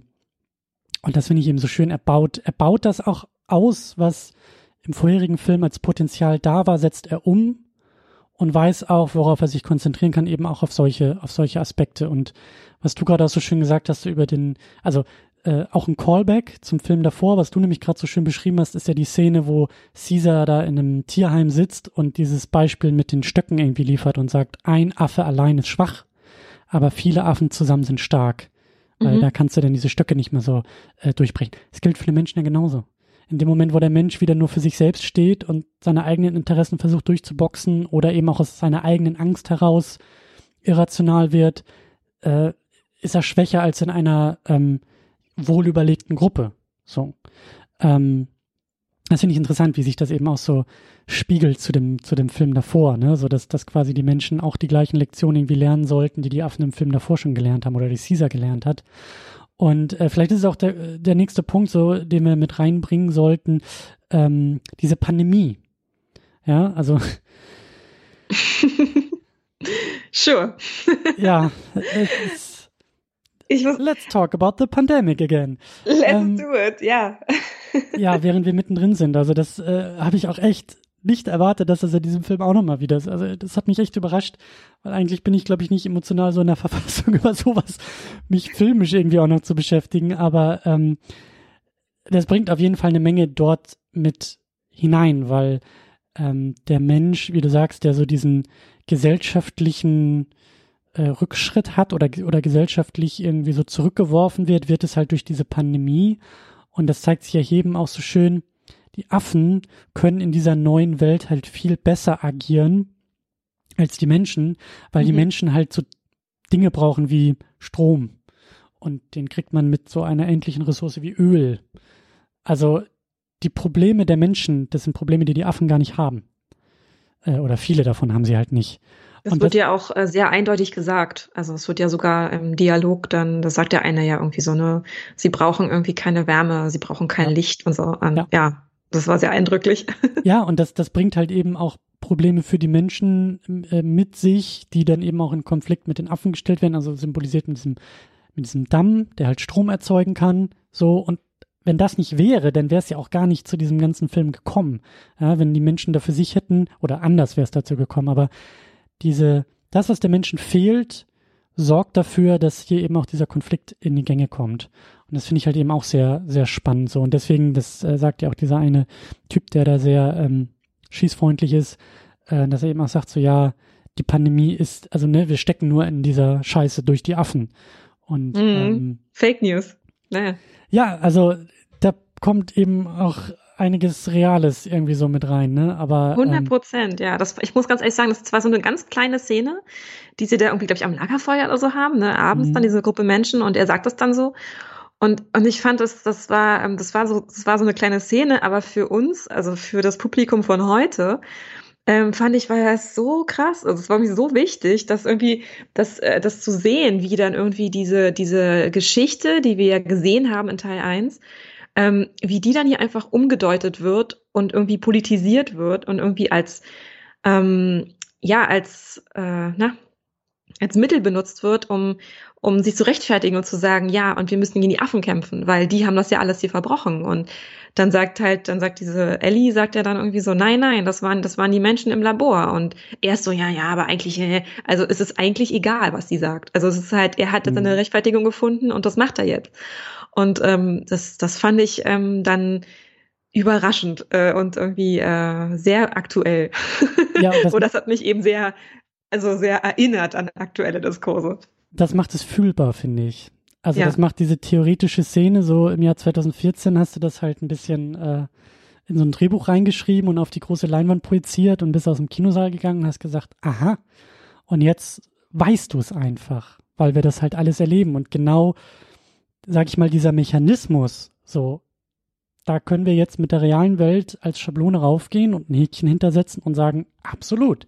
Weil mhm. es, dieses, dieses Problem für diese Pandemie ein, ein, ein, also mit dieser Pandemie auf, auf jemanden zu zeigen und zu sagen, die haben Schuld, ist eine Sache, die wir ja auch in der realen Welt sehen. Es gibt ja die Theorie oder es gibt Leute, die der die, die Theorie aufstellen und sagen, das, also ne, auch da diese Spiegelung, das ist im Labor entstanden. Also wir haben, wir haben, wir haben ja beide Ebenen sozusagen hier in dem Film, ne? Also bei uns in der Corona, mit der Corona-Pandemie ähm, heißt es ja, das ist vom äh, Tier auf den Menschen übergesprungen. Ja? Tier ist schuld. So mhm. haben wir hier auch so, Affen sind schuld. Dann gibt's aber die anderen, die sagen, nein, das ist ja im Labor entstanden. Die gibt's hier genauso. Ja? Es gibt ja genauso Leute, die sagen, nee, das ist nicht vom Tier passiert, sondern das ist irgendwo in China in einem Labor und die haben Mist gebaut und deshalb müssen wir alle irgendwie sauer auf die Chinesen sein. So. So oder so, mit dieser, mit dieser Personifizierung Affen, ich will jetzt nicht Affen und Chinesen gleichsetzen, so Vorsicht. Aber der Mechanismus dahinter, zu sagen, das andere, ich zeige mit dem Finger auf das andere, das, was ich nicht bin, der, der ich nicht bin, und fange an, auch, ja, rassistische Argumentationen, denen ich vielleicht sowieso verfallen bin oder an die ich sowieso irgendwie äh, hänge, die zu benutzen, um auch dieses Vehikel weiterzutragen. Ja, ich kann meinen Rassismus jetzt eben auch über meinen Zeigefinger in der Pandemie auf etwas richten, was ich nicht bin und sagen, das andere, das, die anderen, die sind schuld, die waren schon immer scheiße und die sind jetzt noch beschissener. Und genauso argumentiert der Typ ja eben auch mit den Affen und wie du sagst, völlig beratungs- und, und diskussionsresistent, ja. Zu sagen, naja, vielleicht war es irgendwie so, vielleicht war es irgendwie so, können wir nicht mehr drüber reden? Nein, können wir nicht, die Affen sind schuld. Und was ich in der Szene auch so spannend noch finde, oben drauf gesetzt und was das halt so gut symbolisiert, ist dann wieder dieses, Emotion gegen, gegen, äh, ja. Also Ratio. Also gegen Ratio, genau. Zu sagen, ähm, alle am Lagerfeuer haben ein, ein, einen emotionalen Grund für Hass. Alle am Lagerfeuer haben eine emotionale Komponente in diesem Konflikt. Ja, der Malcolm, der irgendwie seine Frau verloren hat und die, ähm, wie sie die Ellie, die irgendwie, glaube ich, ihr Kind verloren hat. Also alle haben ja irgendwie Angehörige verloren in dieser Welt. Und trotzdem sind äh, Malcolm und Ellie, so wie es uns der Film zeigt, in der Lage, dieses Trauma ratio zumindest teilweise rational so zu verarbeiten, dass sie eben nicht in diese emotional, in diesen emotionalen Hass verfallen, wie es eben dieser andere Typ tut. Ja, und auch diese Schuldzuweisung. Genau, und, und eben darüber hinaus auch, auch immer noch das Individuum zu betrachten und bei Caesar auch zu merken, hey, das ist kein wildes Tier, was uns hier irgendwie zerfleischen will, sondern ich, ich sehe ja, ich sehe mich in ihm. Ja, ich sehe mich als komplexes emotionales Wesen in diesem komplexen emotionalen Wesen, das genauso Zwängen untersteht, Konflikte austragen muss, ähm, agieren muss und genauso in der Lage ist, die Ratio zu benutzen, anstatt die Emotionen zu benutzen. Und da kommt dann auch dieser Respekt, glaube ich, daher. Und da, das zeichnet all diese Individuen aus, die in der Lage sind, sich eben nicht in diese Kriegstreiberei, angetrieben von Hass und Rassismus irgendwie verfallen zu sehen. Und dann gibt es die anderen, die das halt eben nicht können und dadurch eben dieser, dieser, diesem Narrativ äh, verfallen oder in dieses Narrativ eintauchen. Und das ist eben das Spannende, sowohl auf Menschenseite als auch auf Affenseite. Ja. Koba kann das ja auch nicht. Nee, genau. Und ich habe ich hab gerade, äh, während du es gesagt hast, darüber nachgedacht, über ähm, Gary Oldmans Charakter, der ja irgendwie, der ist ja nicht so viel präsent und man erfährt nicht so richtig viel über den, aber eben genug.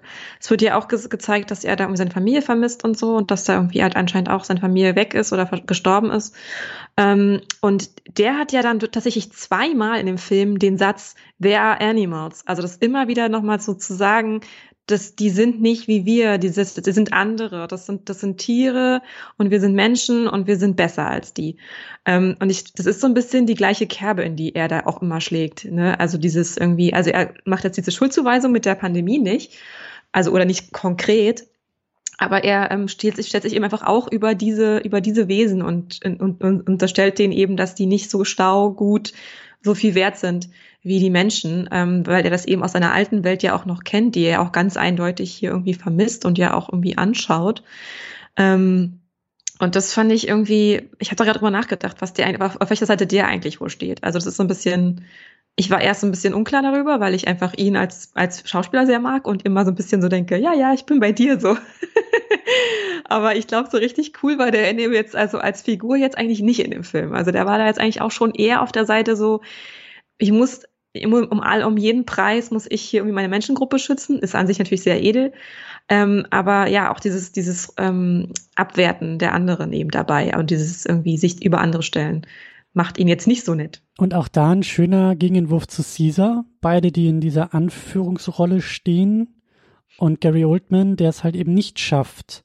Also beide haben ja diese Strömung im Rücken von einer, sag ich mal, Masse oder von, mhm. also ne, von, von, von einer Gesellschaft, die Konflikt treiben möchte aufgrund individueller Erfahrungen und Erlebnisse. Ne? So mein Kind wurde verletzt und uns ist was passiert und wir brauchen den Strom und so. Das sind ja alles schon Dinge, so nachvollziehbare Dinge, die dann aber eben so eine gesellschaftliche ähm, Wirkung, so, so, so eine Schubkraft entwickeln können.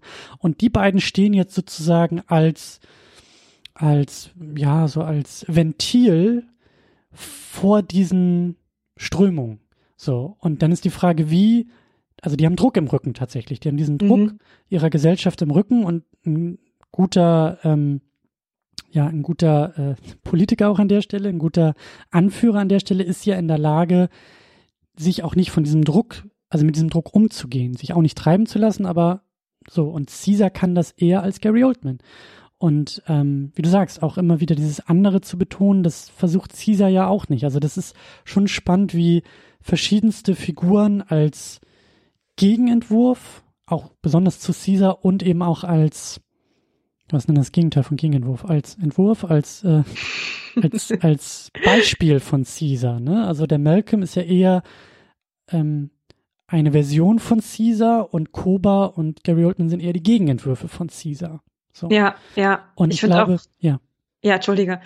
Äh, ich finde auch Gary Oldman, der, ähm, weil du auch gerade meintest, dann, wie sie auf Konflikte reagieren und wie sie dann diesen, mit diesem Druck aus, auskommen. Ähm, und er, seine Reaktion auf, auf, das, auf das Problem ist ja zu sagen, wir haben alle, alle Waffen von allen Leuten, die jemals in dieser Stadt, Stadt gelebt haben. Wir sind von an bis an die Zähne bewaffnet, wir kriegen das hier locker hin. Und ja, dann auch diese großen Hallen, werden dann auch, dann werden ja auch gezeigt mit diesen ganzen Waffen und diesen, was sie auch da alles haben für, für irgendwie Ab Absurditäten im Grunde. Also ich fand das wirklich sehr absurd dann teilweise auch, wo er dann sagt, so, ja, jetzt, jetzt holen wir den Raketenwerfer raus. Also, das ist, das, das ist, ähm, äh, das ist eben seine Reaktion darauf. Er sagt dann eben, ja, wir machen diesen diplomatischen Weg jetzt hier, den ihr jetzt vorhabt, diese, diese drei Tage, den geben wir euch jetzt. Aber währenddessen holen wir schon mal die Waffen raus und polieren schon mal so ein bisschen. Also man weiß ja nie, ne? Mhm. Und, und das ist, ähm, das ist eben das, was, glaube ich, Caesar halt nicht macht. Also das ist, ähm, er ist ja auf diesem diplomatischen Weg, er lässt ja auch dann da wirklich auch viel ähm, irgendwie zu und ähm, die helfen ja dann sogar noch die Affen da bei dem Damm und so. Also die, er hat zwar dann da seine, seine Grenzen und sagt, okay, nur noch ein Tag und dann müsst ihr bitte weg sein. Ähm, aber das ist irgendwie noch was völlig anderes. Also das ist schon sehr interessant. Und ja, genau, es gibt halt diese Spiegelungen irgendwie die ganze Zeit irgendwie an Figuren und wie die eben reagieren auf die gleichen irgendwie Impulse und wie verschieden das eben sein kann. Und auch, Schon sehr spannend. Und auch da, ne, Handbremse ist weg, alles konzentriert sich auf Caesar. Das wird mir jetzt auch gerade erst klar, wie eigentlich alle Figuren so auf Caesar gerichtet sind oder um Caesar herum ähm, mhm. erzählen und ihn eigentlich auch die ganze Zeit quasi charakterisieren. Ähm, ein Element, was mir noch aufgefallen ist im Zuge dieser ganzen, dieses ganzen Konflikts, ist denn ja die nachfolgende Generation. Das ist ja auch ein klassisches Motiv in solchen Kriegsszenarien ähm, und überhaupt in der Welt, ne? So dieses, die, die, die Erwachsenen, die da ihren, die meinen, irgendwie Krieg spielen zu müssen und die ständig irgendwelche Grenzen ziehen und sagen, das sind die anderen und das sind wir und wir sind besser als die und die da so, ähm, sag ich ja so, dieses emotionale Versuchen, rational irgendwie aufzubauen und dazwischen hast du die nächste Generation, die Kinder, die all diese Konstrukte noch gar nicht kennen und einfach das tun, was ihnen nahe liegt. Und das ist denn wie hier, das Affenbaby von Caesar ist einfach neugierig und fängt an, auf den Menschen rumzuklettern. So, ne? und, und kennt dieses, das tut man nicht, das sind andere, ne? die sind böse, wir sind gut.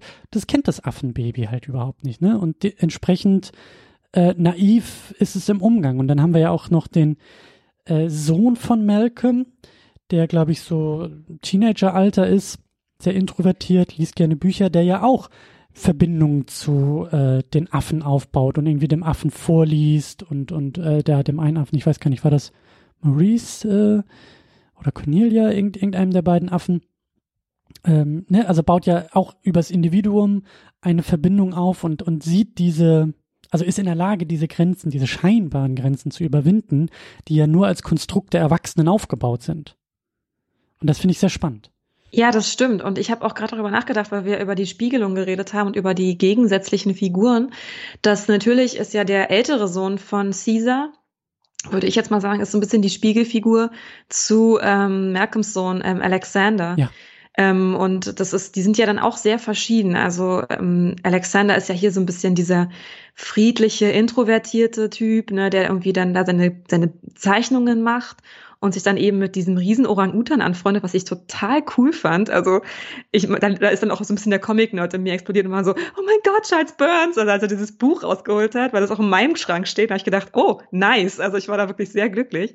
Ähm, und ähm, dann eben der Sohn von Caesar, der ja dann sich da irgendwie verleiten lässt, ne? Und von diesem, von diesem Kriegstreiben und von, von Koba, der irgendwie ähm, da irgendwie diese, diese Menschen angreifen will im Sinne von, weil er natürlich dann viel näher dran war. Sein Freund wurde verletzt. Er ist dann da emotional irgendwie noch dabei und will eben das irgendwie gerecht haben ne? und ist dann da so ganz heißblütig und ähm, ja, bemerkt dann auch seinen eigenen Fehler. Und das fand ich dann schon, ähm, also auch hier sind die Affen wieder wichtiger und die Affenfiguren.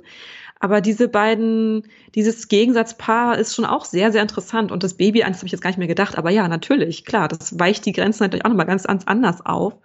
Und ähm, ja, wie wir auch schon im ersten Teil eigentlich besprochen haben, ist halt hier auch wieder das Thema Familie extrem mhm. wichtig. Ne? Ja. Also wir haben ja dann auch irgendwie, es gibt dann eine so eine Szene, ich glaube, das ist dann am ähm, als die da am Wasser sind oder so, weiß ich gar nicht mehr so ganz genau. Jedenfalls ähm, stehen dann da Malcolm und, und Caesar so nebeneinander und sind so beide im, im Bild so und, und schauen dann so auf ihre Familien. Und, und, und dann gibt's immer so einen ne, Schnitt hin und her, so zwischen die, wie sie die beobachten und die so ein bisschen anschauen und dann, wie die Familien da irgendwie gerade irgendwas tun.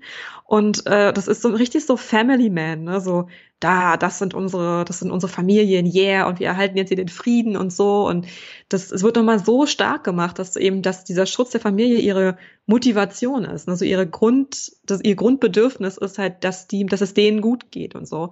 Da fehlt eigentlich und, nur noch das Kaltgetränk aus der Dose und das Fachkumpeln ja. so, na, ist dein Kind schon trocken? Nee, wir haben ja immer noch mit Wind und, und schon zur Kita. Ja, Kita-Eingewöhnung auch schon hinter uns. Aber ja, ja, also es ist halt so ein, es ist halt so ein ganz basales, ähm, so ein ganz basales Grund, Grundmotivation äh, oder irgendwie Bedürfnis. Und das haben irgendwie die beiden so und das ist halt, ähm, das ist irgendwie sehr interessant gemacht hier irgendwie. Also das äh, mhm. hat mich schon aus, also weil die eben dann auch ja beide so ähnliche Figuren sind und die Figuren, die hier unsere Antagonisten sind oder die so ein bisschen auf der anderen Seite stehen, das sind jetzt nicht so die Family Guys. Ne? Also und das verbindet die beiden ja auch. Das ja. ist ja eben auch das, ne? Also sich selbst im anderen zu sehen, ist ja der Schlüssel, um sozusagen, ich weiß nicht, was da die richtigen Worte sind, aber um so etwas ähm, wie Respekt füreinander zu entwickeln. Äh, ne? Also nur dadurch, also das brauchst du halt, um, oder andersherum, wenn du das nicht schaffst, wenn du nicht schaffst, dich selbst in anderen zu sehen, dann fällt dir das sehr leicht, zu Waffen zu greifen und zu sagen, die anderen müssen weg. So. Das ist ja auch immer so der, der, die große Erkenntnis aus jeder kriegerischen Auseinandersetzung. Und das ist ja auch, das sehen wir jetzt auch gerade in der realen Welt, ja, dass Kriegsnarrative nur dadurch aufgebaut oder am besten dadurch aufgebaut werden können, indem man eben sagt, die anderen sind die Bösen. Ja, und vor allem die anderen, die anderen sind nicht so wie wir. Also genau. Es genau. gibt überhaupt, es gibt überhaupt eine Einteilung zwischen wir und die. Exakt. So. Exakt. Und, und, und deswegen, um nochmal kurz darauf nochmal zurück zu, zurückzukommen, ähm, und den Bogen zurückzuschlagen. Das, genau aus diesem Grund fand ich diese letzte Szene, als, ähm, als Caesar Koba fallen lässt, deswegen fand ich das so schwierig, weil er dann nämlich genau das macht und sagt, du bist jetzt kein Affe mehr. So, und deswegen kann mhm. ich dich jetzt killen. Mhm. So, das ist jetzt kein Problem mehr für mich, weil du bist jetzt nicht mehr wie ich, du bist jetzt ein anderer. Und ähm, das fand ich eben einfach in diesem Kontext so schwierig für mich jetzt so als, also wie gesagt, ich fand, ich habe das schon verstanden, dass das irgendwie in der Handlung sich wichtig und sinnvoll ist und sein Weg sein muss.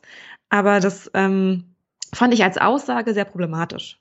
Ich weiß wirklich zu wenig noch über den dritten Film, also über, über, über den nächsten, über die Fortsetzung. Wirklich, also so, so, aber wir können Macht da vielleicht. Wir, so können wir darüber ein bisschen fachsimpeln, ohne es zu wissen. Genau, wir können da mal so ein, so ein, so ein vielleicht so ein Lesezeichen reinsetzen, weil mhm. vielleicht ist das ja auch, also ich sehe auch Potenzial, erzählerisches Potenzial, um zu sagen, naja, so der Krieg wie, wie, wie, wie sagt man immer so schön, ähm, da gibt es auch irgendwie dieses, äh, auch ein Zitat aus dem Superheldenfilm, entweder bist du so lange der Gute und siehst, wie die Welt fällt, oder du wirst zum Bösen und siehst dich selbst fallen oder irgendwie sowas. Also dieses Problem, dass du halt eben auch mit all deiner Moral ja irgendwann auch an deine Grenzen stößt. Ja, und ja, das, ja, ja, das ist das klassische Western-Dilemma. Genau, und vielleicht eben auch das Ganze über diese, sag ich mal, ältere Generation, also auch vielleicht vielleicht steckt da das Potenzial drin zu sagen, na ja, alle die zu Waffen greifen und Konflikte aufbauen und Kriege anzetteln oder auf Kriege reagieren,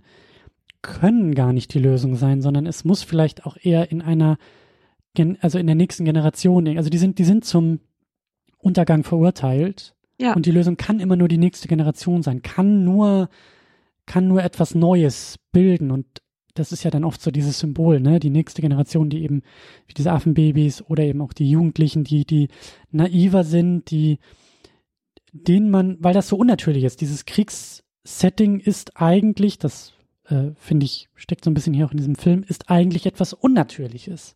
Das muss erst aufgebaut werden, das Potenzial steckt im Menschen und dann bist du wieder in dieser, in dieser humanistischen Diskussion, ne? Ist der Mensch irgendwie gut oder schlecht, ne? Also äh, zum, zum Guten fähig, aber zum Schlechten verurteilt oder so. Oder zum Schlechten verdammt. Ähm, aber die Lösung kann vielleicht einfach nur in der nächsten Generation liegen, die sich dann, äh, die sich dann erst dazu positionieren muss und die Waffen ablegt und vielleicht diesen ganzen Krieg erst beenden kann. So, dass es halt eben nicht im Krieg zur Lösung kommt, sondern dass erst eine andere Instanz, eine neue Instanz diesen Krieg ablehnen muss. So.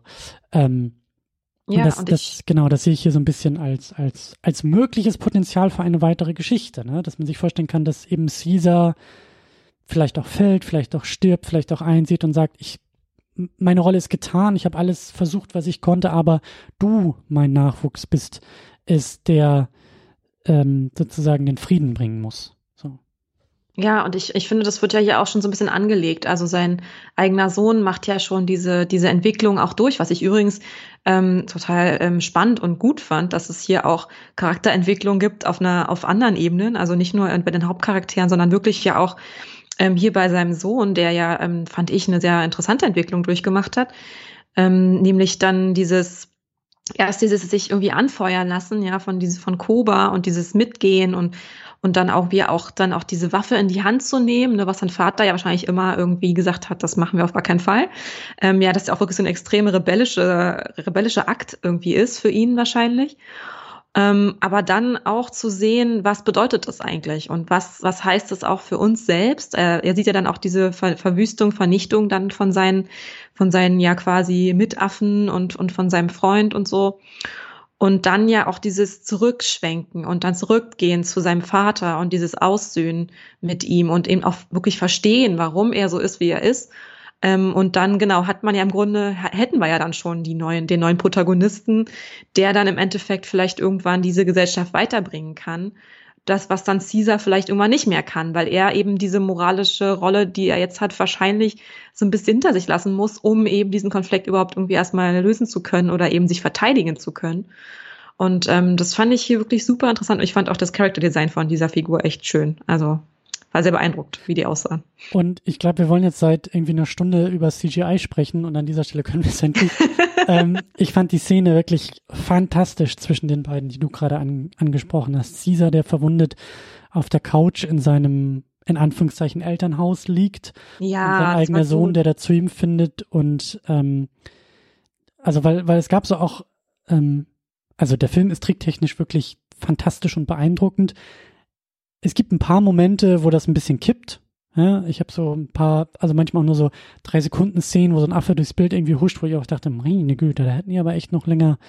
äh, ja, und ich glaube, das ist also sowas, was ich auch teilweise von so, ähm, also was, was, was man so über Blockbuster hört, da sind wirklich banale Sachen, die dann einfach, wo es heißt so, ja, wir hatten einfach keine Zeit mehr. Ja, die Special Effects in Black Panther sind teilweise ziemlich mies, weil es hieß, wir hatten einfach keine Zeit mehr.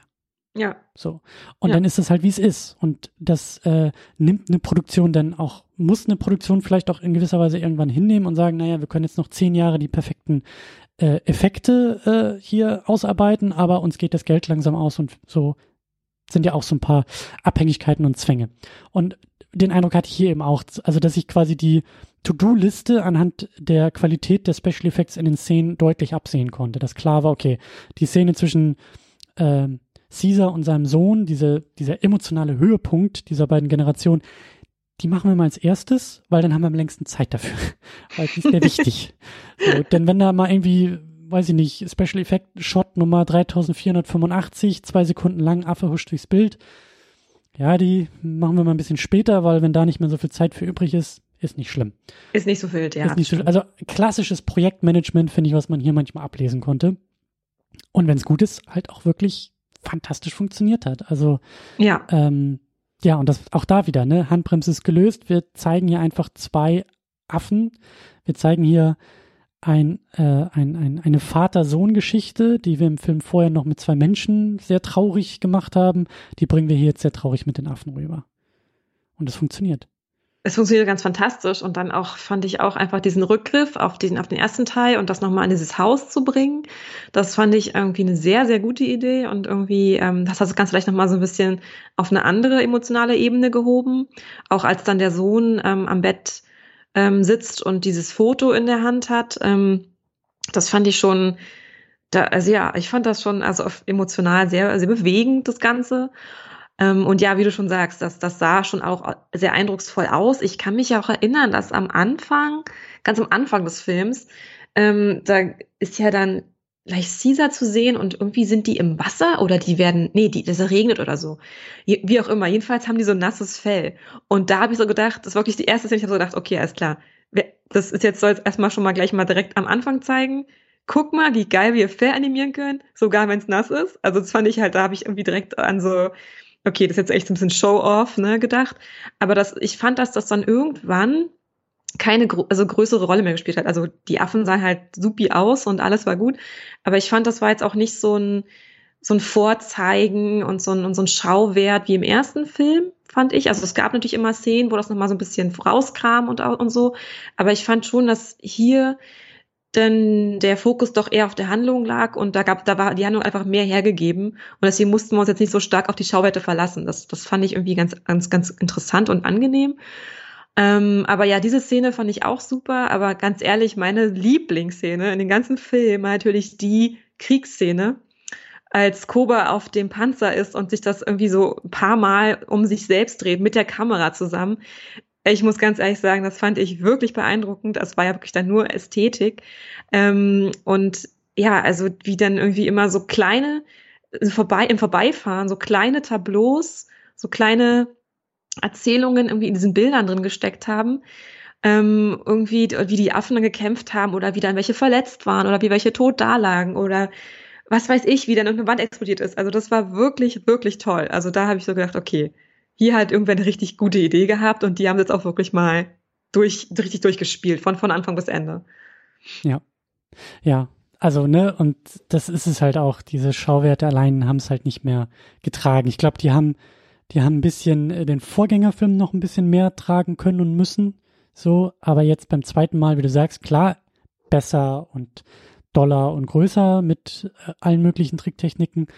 Aber, und da glaube ich eben auch Matt Reeves, der weiß, dass allein, ja, das kannst du vielleicht in den ersten zehn Minuten ist das noch irgendwie atemberaubend und wow, aber das kannst du nicht die zwei Stunden danach irgendwie noch abliefern, so. Und auch mhm. da fand ich auch interessant, dass dieser Film also der ist halt deutlich teurer, das hatten wir auch schon gesagt. Aber ich hatte jetzt nicht das Gefühl, klar, es gibt am Ende da diesen großen Showdown und diese Türme stürzen ein und so, okay. Aber ich hatte so vom Aufbau des Filmes auch das Gefühl, dass der dann sehr klug sich am Vorgänger auch orientiert hat und gesagt hat, wir könnten wahrscheinlich jetzt hier alle zehn Minuten Action Feuerwerk Deluxe fahren, aber wir bauen, wir, wir, wir verdienen uns das. Wir mhm. verdienen uns das am Ende im großen Showdown, so wie der Vorgänger auch. Und wir, wir wollen uns das alles erzählerisch auch verdienen. Und das tut der Film. So. Der, der, der ist da nicht so leer wie andere Blockbuster, wo halt einfach, wie du auch sagst, so ein bisschen jokey jokey, zwinker zwinker, hahaha, ha, ha, und am Ende explodiert alles und dann gehen wir nach Hause und sagen, ja, war nett. So, das, das macht der hier halt nicht. Der, also das merkt man ja auch an unserer Diskussion, ne? Also ich, äh, wir haben jetzt, weiß ich nicht, fünf Minuten, glaube ich, über Tricktechnik gesprochen und eine Stunde philosophiert, wer jetzt irgendwie gut, böse und das Gegenstück und das Pendant und äh, der Spiegel und irgendwie die Fortführung der, äh, der moralischen Affenhauptfigur ist. Also das ist ja. ja schon auch eine, eine Auszeichnung des Filmes, dass wir auch so darüber sprechen können. Ja, und ich, ähm, und auch, also als ich halt gerade diese Szene mit dem, mit dem Panzer vorgekommen habe, das war natürlich, da war natürlich visuell viel, also da hat man einfach visuell war das einfach sehr ansprechend, fand ich, äh, und einfach interessant. Aber wie gesagt, da, auch da ist dann immer noch Erzählung passiert. Also da gab es dann immer noch Handlung. Also da war jetzt nicht der reine Schauwert, der war natürlich sehr stark, aber es gab immer noch etwas, was man irgendwie entdecken konnte, was man irgendwie, was, was erzählt wurde. Und das finde ich immer irgendwie schön. Also das, da freue ich mich immer, wenn das jetzt nicht nur ein, ich weiß nicht, zehn Minuten irgendwie alle kloppen aufeinander ein oder von mir aus auch die, die ähm, berüchtigte ähm, Autobahnverfolgungsjagd in dem zweiten Matrix-Film, weißt du, wo einfach so 30 Minuten lang auf der Erzählebene nichts passiert, sondern wir wirklich nur Schauwerte haben und krasse Action und krasse irgendwie Bilder und Explosionen. Ähm, das, das, das gibt mir nicht lange was. Also ich finde das immer gut, wenn auch noch ein bisschen trotzdem noch ein bisschen Erzählung dabei passiert. Und das ist hier einfach die ganze Zeit passiert. Also auch bei den coolen, bei den coolen Sachen, die, die coolen Bilder, wo man sagt, okay, das ist jetzt eindeutig ein Shot, der weiter oben auf der Liste stand, wie du meintest, auf der To-Do-Liste, weil da, da wurde mehr Zeit investiert. Ähm, aber da ist trotzdem noch irgendwie was da ist noch was passiert oder uns wird was erzählt, so und irgendwie uns uns wird oder uns wird auch von mir eine Stimmung vermittelt. Ähm, eben diese diese Kriegsszene, die fand ich auch extrem beklemmend an vielen Stellen und ähm, da, da wurde auch mit der Musik auch noch viel gemacht. Das war wirklich interessant. Ähm, aber das war eben, das, da hatte kein, das war kein Selbstzweck. Also da war noch ein bisschen was dahinter. Und ja. das fand ich irgendwie, das fand ich für den Film, also dafür, dass das eben so ein riesen Blockbuster ist und so, ähm, das hat mich überrascht und das ähm, positiv überrascht. Also ich mag das immer sehr, wenn da noch ein bisschen Fleisch irgendwie ist, wo man noch ein bisschen was, ja, einfach noch ein bisschen was mitkriegt irgendwie. Außer, dass man große Augen macht, weil die großen Augen, das, ich finde, das, das, das, ja, das vergeht sehr schnell. Also das, das daran kann ich mich dann nach, nach zwei Wochen nicht mehr erinnern. So, dass ich halt was Krasses gesehen habe. Das ja, aber wenn ich was Krasses gesehen habe, aber es hatte auch noch Substanz, dann bleibt das finde ich viel länger im Kopf. Also wenn es nicht nur Zucker für den Affen, sondern auch Fleisch für den Affen ist. nicht schlecht, der kam unerwartet. ja, der war auch nicht vorbereitet. Sweet, ich schon ja, länger drauf gut. rum, aber aha, aha. Mhm. ja, sehr gut. Äh, vielleicht ist es auch ein guter Übergang, weil wir sind sehr, sehr, sehr positiv dem Film gegenüber gestimmt. Ja, lass uns über Zucker reden. Ja, lass also uns lass über uns, die Frauen reden. Ja, über das Beiwerk quasi. Wow. Traurig. Ist wirklich traurig. Also ich muss ganz ehrlich sagen, ich war enttäuscht. Mal wieder. Also, mein Ja, Gott. Ja, Also, also, wie schwer kann es denn sein? also ähm, erst einmal äh, lässt sich festhalten, also äh, interessant immer noch so diese Eltern, dieses äh, Elternschaft, Elternsein, wie das hier erzählt wird, was ich ja im letzten Film auch so ein bisschen ähm, auch schon erwähnt habe und gesagt habe, hey, eigentlich steckt da eine Menge drin, aber der Vorgänger liefert das alles nicht ganz so ab, wie er könnte. Und wie du ja hier auch schon Szenen beschrieben hast, ne, die beiden Väter, die auf ihre Familien äh, Rudel sozusagen gucken, Malcolm, der auf seine Familie guckt, Caesar, der auf seine Familie guckt, äh, dabei verbinden sich die beiden und sehen vielleicht eben auch so die eigenen Werte im anderen und so. Das ist ja erzählerisch alles jetzt hier auch viel, viel, ähm, wie du sagst, fleischhaltiger. Ähm, aber ja, sowohl bei den Affen als auch bei den Menschen ähm, und damit in bester und beste bitte in Anführungszeichen definieren, in bester Tradition dieser Reihe äh, haben die Frauen eigentlich maximalen Supportwert für die Männer. Äh, und jetzt, und das ist die große Innovation dieses Filmes, jetzt auch auf Affenseite. Das kann man so aufs, aufs, auf DVD-Cover, weißt du? Mehr Frauen und jetzt auch bei den Affen. Jetzt auch bei den Affen. Doppelt ja, so viele wirklich. Frauen quasi. Ja, also 100% Steigerung. Von 0 auf 1. Wow. Immer noch in emotionaler Supportrolle für die Männer, immer noch dazu da, um den Männern auf die Schulter zu klopfen und zu sagen, du machst das gut, du machst das richtig und bitte mach weiter. Ja. Ähm, um die Bürde der Männlichkeit vielleicht auch irgendwie auszuhalten. Ja, es sind ja auch sehr tragische Figuren, was Malcolm und was Caesar da alles auf ihren Schultern zu stemmen haben. Das ist ja auch für Männer sehr, sehr viel. Das ist schon hart, ja. Das ist schon gut, wenn man jemanden hat, der ein bisschen hübsch aussieht. Ja, und da hast du eine Geschichte noch irgendwie recherchiert, bei der bin ich, wie schon erwähnt, äh, vom Stuhl gefallen. Ich halte mich fest, erzähl sie bitte nochmal. Ja, genau. Und zwar ging es ähm, um die Computereffekte und wie die Affen gestaltet werden. Und ähm, da war ja ähm, Veta, haben, hat das war ja das Studio, was das getan hat. Ähm, und äh, ja auch quasi berühmt berüchtigt ja auch für Herr der Ringe. Ähm, und die haben sich ja auch so ein bisschen, ich sag mal jetzt mal, das war ja auch immer sehr wichtig, dass die Affen sehr naturmäßig aussehen, also einigermaßen natürlich und ähm, sich da sehr orientieren, auch von dem Körperbau und so. Außer Caesars neue Frau, denn die, wie ich dann danach gelesen habe, ist irgendwie ähm, ist wirklich die Affenfigur, der Affencharakter, der am weitesten von dem natürlichen Affen entfernt ist, ähm, vom Aussehen, jetzt sage ich jetzt mal, ähm, und auch was sie so mit ihrem mit ihrem Gesicht macht und so. Ähm, und für ähm, Cornelia heißt sie übrigens. Kleine Anekdote an Cornelius aus dem 68er Film ähm, haben sie jetzt eben äh, die so gestaltet, dass sie möglichst sexy aussieht. Ich habe das hier als Zitat, the sexiest female, female chimp.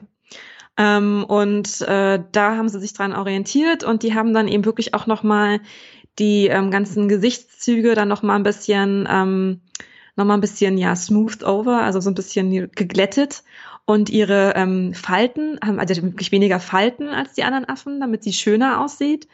Ähm, und es, wie gesagt, das ist ähm, für den gesamten Film und von allen Charakteren die größte Abweichung von den Affen her, ähm, von allen. Also die sind alle einigermaßen oder versuchen, haben wirklich versucht, einigermaßen realistisch auszusehen, außer Cornelia. Denn die muss nämlich sexy schön sehen, sexiest aussehen. Und das fand ich, also, mein Gott, wieso nur? Also ich verstehe das einfach nicht. Und ich fand nämlich auch, dass schon allein im Film habe ich immer schon so ein bisschen gedacht, irgendwie ist die mhm. anders. Wieso sieht die denn so komisch aus? Und ich hatte halt erst, ich habe eigentlich erst gedacht, das liegt an diesem Schmuck.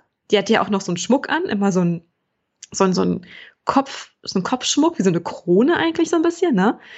Und die hatte sie ja sogar bei der Geburt an. Und ich dachte, die muss sogar bei der Geburt diesen Schmuck anhaben? What the fuck, ja? Und, äh, und dann ja auch ihre, ihre, ihre Affen, ich weiß nicht, ihre ähm, Dienerinnen oder ihre Hebammen, ich weiß nicht so ganz genau, aber die hatten ja auch alle so eine Schmuck, Schmucksachen an.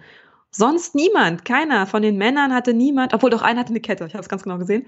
Aber sonst, also da war nicht viel los und ich habe das einfach nicht verstanden. Und ja, und die hatte ja, also die gute Cornelia, die hatte ja wirklich auch keine spannende Rolle. Also da war ja nichts los. Also die hatte dieses Kind bekommen, was halt Frauen so machen, Reproduktion und bisschen traurig gucken und einmal hat sie ihm über die Wange gestreichelt, weil er so viel zu tun hat. Ja. Ich glaube, das war's, oder? Das war so, was sie getan hat. Oder? Ja, ja, das ist, und auf Menschenseite, ne, die gute oh ähm, Ellie ist ja eigentlich auch nur die ganze Zeit da, um, um äh, sag ich ja so, die Bürde der Männlichkeit irgendwie äh, abzunehmen und so, ne? Das ist schon. Ja, sehr. Und dann ist, ich, ich meine, ich habe mich, ich hab mich dann kurz gefreut, weil dann gesagt wurde, oh ja, diese Ärztin. Ich sagte, oh nice, ja, Dr. Ellie. Wird aber nie gesagt.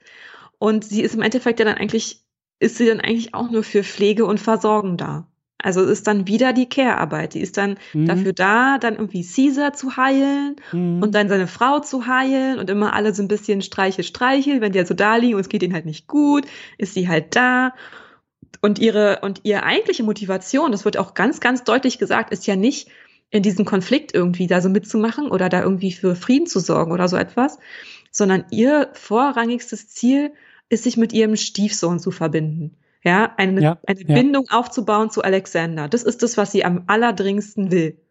Wo ich so dachte, Entschuldigung, ich meine, ja, klar, ist bestimmt wichtig für dich und so, alles cool, aber das ist doch jetzt gerade echt nicht, was jetzt so für dich als so Figur am wichtigsten sein kann. Also ich habe das überhaupt nicht verstanden. Ich meine, klar, das war vielleicht net, nette, nette Sache für, für nebenbei, ja, alles cool. War ja aus ja auch immer schön anzusehen, wenn man, wenn da so eine Familie zusammenwächst, ja, alles cool. Aber das war für sie das Wichtigste. Das, ja. Und dann halt auch immer mit ihm mitzugehen, ne? Also mit, mit Malcolm. Immer so, ja, nein, also er kann, er, ich gehe mit und so. Und dann aber, wenn es wirklich brenzlig wird, dann sagt er zu ihr, warte hier, ich gehe kurz und mach die Action. Und dann ist er weg und dann ist sie mhm. zu Hause. Also, mhm. Ja, allein auch das, das, das, Zitat, was du da hattest mit, mit äh, dem Affen, the sexiest ape, wo mhm. ich mir so mhm. denke, ja, da wird aber niemand, so wird niemand über Caesar gesprochen haben. Nein. Äh, das, das, das war halt kein Qualitätsmaßstab für Caesar. Ähm, huf. Ja, es ist wirklich traurig. Also ich muss ganz ehrlich sagen, ich habe ich hab nämlich erst gedacht, uh, nice, es gibt eine weibliche Figur bei den Menschen. Okay, vielleicht geht ja da irgendwas. Nö. Nein, ja. einfach nicht. Also, und die war dann auch am Schluss einfach gar nicht mehr dabei. Also, da haben wir dann noch Malcolm, der dann da zurückgeht und dann da irgendwie diese Medizin holt, dann, dann heilt sie den Affen und dann ist sie weg. Also im großen Finale ist sie nicht dabei, oder? Ähm, ich weiß es auch gar nicht mehr. Ich glaube nicht. Also ich glaube, er ist dann ja da in der U-Bahn und so und ja, ja, er ist genau. Und so ne. Und also er macht da jede Menge Dinge und sie ist einfach nicht mehr da. Sie ist einfach verschwunden. Und es ist ja auch so problematisch, was ich, was ich auch ähm, zum Vorgängerfilm schon, schon meinte. Es ist halt eben auch, es, es bleibt die ganze Zeit eben bei den Männern. Väter und Söhne und Söhne werden Väter und das ist alles so, also, also auch die, die Darstellung von Vater sein, auch bei, bei Caesar und eben auch bei Malcolm, das ist halt auch alles so ein distanziertes, ne, also da müssen denn die Frauen dazukommen, um diese emotionale, so wie, so wie die, ähm, Tierärztin im Vorgängerfilm, die war denn diejenige, die mal auf das Wohl von Caesar irgendwie gucken konnte und sagen durfte, so ja, Caesar muss aber auch mal irgendwie raus in die frische Luft. So, warum können das die Männer nicht sehen? Warum können die Männer nicht auch, also, dann ist man ja schon eigentlich gewillt zu, also zu sagen, dann lass die Frauen komplett weg und gib diese hauchdünnen Charakterzüge oder diese eine Eigenschaft, die sie haben, auch noch den Männern, weil das dann zumindest mal was mit männlichen Figuren irgendwie macht, wenn die in der Lage sind, ähm, eine gute Verbindung zu ihren eigenen Söhnen aufzubauen. Ja, so. Ja, oder sich einfach mal um sie selbst zu kümmern und zu sagen, genau. ich habe gerade keine Zeit, ich muss jetzt gerade mal ein Schaumbad nehmen, lass mich mal in Ruhe mit eurem Scheiß hier. Ja, und, und, und eben auch das, also die, die, die emotionale Ebene in der Familie auch irgendwie zu bilden und nicht nur die äh, organisatorische oder die heldenhafte oder was auch immer da irgendwie den Männern übrig bleibt. So, das ist schon ein bisschen, ähm, also das wäre auch eine Chance für diese, für diese Filme und für diese Erzählung. So. Ja, ähm, ja, aber es ist halt hier, es ist wieder so, dass die Männer sind, und das habe ich ja auch schon, haben wir ja schon beim Thema Familie besprochen, dass es ja hier darum geht, die Familie zu schützen. Und das, das Schützenswerte sind halt hier die Frauen und Kinder. Also das ist, die müssen ja. immer beschützt werden und die Männer müssen dann schützen. Das heißt, die müssen dann irgendwie raus ihre Kriege führen, all die Entscheidungen treffen, während die anderen zu Hause sind und damit sie geschützt sind. Und das, also es ist wirklich es ist einfach so langweilig, also, also abgesehen davon, dass es einfach sexistischer Scheiß ist, es ist wirklich super langweilig, finde ich, und es gibt, es gibt mir halt nichts, also da passiert nichts bei mir. Also ich, ich finde die anderen Charaktere dann trotzdem interessant, aber ich, ja, warum kann da nicht einer von denen mal irgendwie weiblich sein? Was denn da los? Also, das ist doch egal. Also ich verstehe das immer irgendwie nicht. Und das wirklich so schnarch langweilig. Und ähm, wie gesagt, ich hatte große Hoffnung in Ellie gesetzt das hat nichts, das hat nichts gebracht. Und vor allen Dingen ist das auch ein, ein riesen, ähm, also ein, ein, eine fehlende Komponente auch in diesem Kriegsnarrativ, ne? Also jetzt, jetzt ja. wird halt den Männern die Bühne überlassen, um Krieg zu erzählen und Krieg zu spielen. So. Und das ist ja eben auch oft das Problem bei solchen kriegerischen Auseinandersetzungen, dass das ja immer von irgendwelchen Männern und vermeintlich starken Männern irgendwie vorangetrieben wird. Ja, also die, viel in der im Kriegsnarrativen ist ja eben aus so einer Männlichkeit heraus erzählt und das ist ja auch schon Teil des Problems. Ja, also wenn wir mhm. sagen, mhm. es wird eben gesagt, wir und die, ne, über dieses Grenzen ziehen und anders sein definieren, da kommt ja dann ganz schnell eben dieses schwach und stark, gut und böse und das sind ja alles so diese auch toxischen Männlichkeitsaspekte, ähm, die dann eben dieses Kriegsnarrativ auch so schnell, schnell vorantreiben. Weißt du ein bisschen, worauf ich hinaus will? Ja, so diese, ja, ähm. Sind auch Klischees, aber das, äh, so dieses Männer haben dann auch sofort Bock auf Krieg, ja. Männer haben dann Bock auf die Waffen und greifen zu den Waffen, weil sie eben sagen, ja, die anderen sind schwach und wir sind stark und das muss man als Mann, als Mann irgendwie beweisen und gerade als heranwachsender Mann. Und da ist ja eben auch so, also da, da sind viele, Hebel, die man aktivieren könnte, um eine interessante Erzählung in dieses Kriegsszenario auch hineinzubringen und zu sagen, was macht eigentlich Krieg auch mit Männern? Also was, warum, warum sind Männer diejenigen, die da so draufspringen? Warum hat das auch was mit pubertierender Männlichkeit zu tun, wie wir es ja eben auch bei Caesars Sohn sehen, ne? Dieses, diese Zerrissenheit, so, ich muss ja auch irgendwie Stärke zeigen und ich bin von vermeintlicher Stärke irgendwie äh, äh, fasziniert und irgendwie auch herangezogen, während mein mhm. schwacher Papa ja derjenige ist, der irgendwie komische Gedanken hat. Aber die Starken sind die, die die Stärke nach außen kehren über Gewalt. So, da sind mhm. viele Ebenen, wo man sagt, da kannst du, also da kannst du auch, da kannst du gut erzählen, so wie der Film in vielen, auf vielen anderen Ebenen so toll erzählt verweigert er sich dieser Ebene irgendwie so komplett und verfällt in Klischees und sagt eben so, ja, Frauen machen den Support und in Kriegszeiten ist dieser Support für Männer noch wichtiger als ohne Krieg. Und das war's. Und wie du sagst, wir müssen beschützt werden. Sind denn die Objekte, die beschützt werden, weil sie Leben gebären? Und mehr lassen wir Frauen irgendwie nicht zu in diesem, in dieser Welt, in diesem, in diesem Setting, so wo ich mir denke, boah, ey, pff und das musst du auch nicht mit dem Holzhammer machen. Ich denke sofort an Mad Max Fury Road und denke mir, ja, Apokalypse, Kriegsszenario, Gesellschaft fällt auseinander so und Furiosa ist die spannendste Figur in diesem ganzen Film. Ja, und sie ist auch nicht die einzige weibliche Figur, die es da gibt. Das da kommt auch noch dazu. Also, genau, also. Ja, ja, da habe ich auch, da habe ich auch gedacht, genau. An, an den gleichen Film habe ich auch gedacht, weil ich so dachte, okay, wie hätte man es anders machen können? Ja, so, die können einfach mitmachen. Also auch wenn, also ich glaube halt, was, was du auch, ähm, was du auch meintest, dass halt Männer ja so kriegstreibend sind. Ich denke, das ist, das ist absolut richtig. Das liegt auch, ich denke, so ein bisschen daran, dass die Gefühle, die Männern ja oft ähm, quasi gewährt werden, also die sie haben dürfen, sind ja Wut, mhm. vor allem, vor allem Wut. Und ja, wo, wozu führt Wut? Ja, zu irgendwie Gewalt, Auseinandersetzung. Und ich finde, das ich muss da ein ganz kleines bisschen widersprechen, weil ich finde schon, dass der Sohn von Caesar eben dann ja, hat ja diese Wut auch, ne? Der ist ja ganz eindeutig irgendwie wütend und irgendwie ähm, will jetzt auch seine Männlichkeit beweisen, gehe ich, also will ich immer wirklich so, so einfach so sagen. Ähm, aber er macht ja dann eben diese, diese Entwicklung. Also er ist ja dann, er kommt ja dann doch zurück, er zeigt ja dann auch Gefühle, er weint ja dann auch mit seinem Vater zusammen. Das fand ich dann schon eine ungewöhnliche Darstellung von Männlichkeit in dem Rahmen und ähm, entschuldigt sich und sagt eben auch, ich hatte Unrecht und du hattest Recht und wir müssen das irgendwie anders machen und diese ganze Wut und die Gewalt, das, das kann nicht die Lösung sein. Und ähm, da muss ich ganz ehrlich sagen, das hat mich überrascht von der Männlichkeitsdarstellung her. Also es war dann schon, da, da, das fand ich schon ganz gut, dass die dann so ein bisschen sanfter dass auch beide so sanft so miteinander waren. Das fand ich schon sehr schön. Also eben Caesar war ja nicht der Vater, der sagt, du musst hart sein, du darfst nicht, du darfst irgendwie keine Schwäche zeigen, bla bla bla. Ähm, er selber durfte das natürlich nicht, das hat er auch ganz klar gesagt. Aber dann doch mit seinem Kind irgendwie dann eben schon. Also das war dann nochmal was, was ein bisschen was anderes. Das fand ich irgendwie, wie gesagt, ähm, irgendwie sehr schön. Und dann ist mir gerade noch eingefallen, ähm, dass äh, die, ich glaube, das war relativ am Anfang, als dann das neue Kind da war. Ähm, und da gibt's ja so eine ganz kurze Szene zwischen Koba und noch irgendeinem anderen Affen. Und, ähm, und das neue Kind ist da und dann kommt da jemand und sagt so, ja, es ist wieder ein Sohn. Und dann, und dann, oder, und, und der andere, andere, andere Affe sagt dann so, ja, jetzt hat ja, Caesar hat jetzt schon zwei Söhne. Und dann zwinkern sie sich so zu, so nach dem Motto, okay, der hat jetzt ausgesucht, der hat zwei Söhne, ja, der hat die Nachfolge gesichert. Das ist das Beste, was passieren konnte.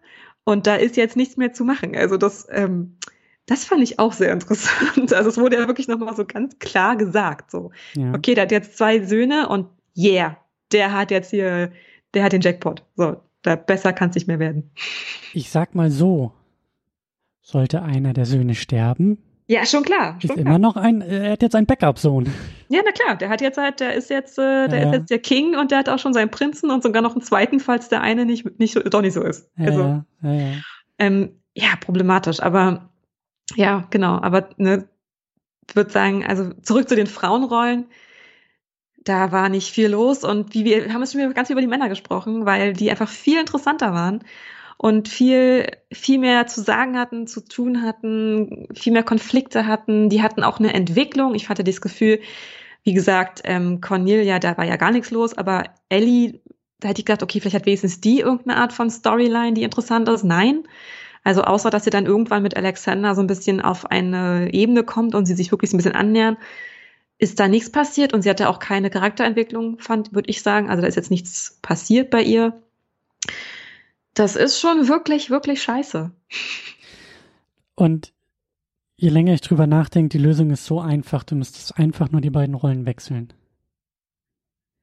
Wenn Ellie all das tun und genauso tun würde, wie es Malcolm tut, und Malcolm genau in diese Rolle äh, gesetzt wird, in die Ellie ist, nämlich der emotionale Support zu sein und sein größter äh, sein größtes Ziel im Laufe dieser Erzählung ist es, eine emotionale Bindung zu ihrem Sohn aufzubauen, zu seinem Stiefsohn. So. Das wäre so interessant. Das, also das wäre 130.000 Prozent verbessert im Vergleich zu dem, was wir jetzt haben. Du müsstest noch nicht mal neue Rollen schreiben, du müsstest noch nicht mal neue Komponenten reinbringen oder so. Du, du, du machst ähm, Steuerung F im Drehbuch und machst Ersetzen der, der Namen, also du, du tauschst die Namen aus einfach nur und ja. fertig. So, das ist eine Arbeit, die du in fünf Minuten machst und zack, der Film ist interessanter. Aber ich finde, das kann man mit super vielen Filmen machen. Aber ja, du hast absolut recht. Also da, da, es, es, es macht erstmal den Eindruck, als wäre das nicht super schwer. Also, ne, deswegen, deswegen kommen mir auch immer die Fragen, warum? Wieso ist das nicht so? Warum? Was hält das jetzt irgendwie, was hält, was hält davon ab, spannendere Frauenrollen zu schreiben? Warum kommen die hier nicht vor? Ich route ja noch ein bisschen für den dritten Teil und hoffe, dass da irgendwas passiert, aber ich befürchte nicht. Also, also ich glaube immer bei solchen Sachen ähm, ist das für mich ein Indiz eben auch für die strukturellen Probleme dahinter. Also für mich ist das immer ein deutliches Zeichen für die Produktion und wie die Produktion aufgestellt ist. Und das ist jetzt auch erstmal nur eine Vermutung. Aber es würde mich nicht wundern, wenn hauptsächlich Männer geschrieben, produziert, äh, Regie geführt haben. Also je wichtiger das Department, desto männlicher ist es wahrscheinlich besetzt. Ja? ja. Würde mich auch nicht wundern, wenn da in der in der ähm, Special Effects Abteilung irgendwie in den höheren Positionen auch eher die Männer sitzen, die sagen, mach mal ein bisschen mehr sexy, ja, dreh mal den sexy Regler noch mal ein bisschen auf und daneben sitzen, Ape, ja, daneben sitzen fünf andere Männer in der Regie, im Drehbuch, im in der Produktion, in der Vermarktung und die alle nicken und sagen, hm, wir brauchen die Affen mehr sexy, hm, mach mal ein bisschen mehr Instagram-Filter. Mach mal, hm. mach mal ein bisschen Falten weg. Ah, genau. jetzt ist es besser. Genau, genau so, weil da, in, also ich, ich glaube das felsenfest, dass in solchen Situationen einfach keine oder zu wenig Frauen in den Räumen sitzen und die sagen, äh, äh, kurze Frage, what the fuck?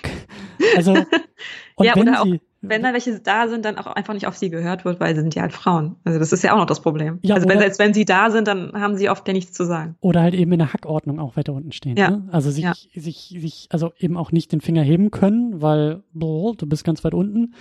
Ähm, oder wie du sagst, dann eben auch nicht drauf gehört wird, wenn sie, wenn sie in der Lage sind, irgendwie mitzusprechen. Und also für mich, also so deute ich das halt immer, dass das so ein strukturelles, also ein Zeichen für strukturelle äh, Dinge hinter den Kulissen sind. So. Mhm. Also wirklich, also The Sexiest ja. Ape, das müsste man eigentlich auch auf die DVD-Rückseite irgendwie schreiben. So. Best Sexiest, Special Effects und. Äh, Sexiest Female Chimp. Ja. Mm. Vor allem, ich verstehe halt nicht, warum man auf, also warum ich jetzt auf einen Affen irgendwie geil werden soll. Als Zuschauer. Warum? Ich, ich möchte das nicht. ich finde es irritierend. Ich kann mir sogar, ich kann, weißt du, auch da wieder so, äh, das ist alles nur Vermutung, aber ich kann mir sogar sehr gut vorstellen, dass ähm, Gespräche geführt wurden und dass gesagt wurde, wir müssen Malcolm, das muss ein Mann sein in der Szene, weil wir haben am Ende die große Versöhnungsszene. Und wenn da jetzt ein Mann, also ein männlicher Affe und eine Frau den Kopf so aneinander tun, dann so hat das ja einen sexuellen Unterton, ne? Das ja. geht ja nicht. So.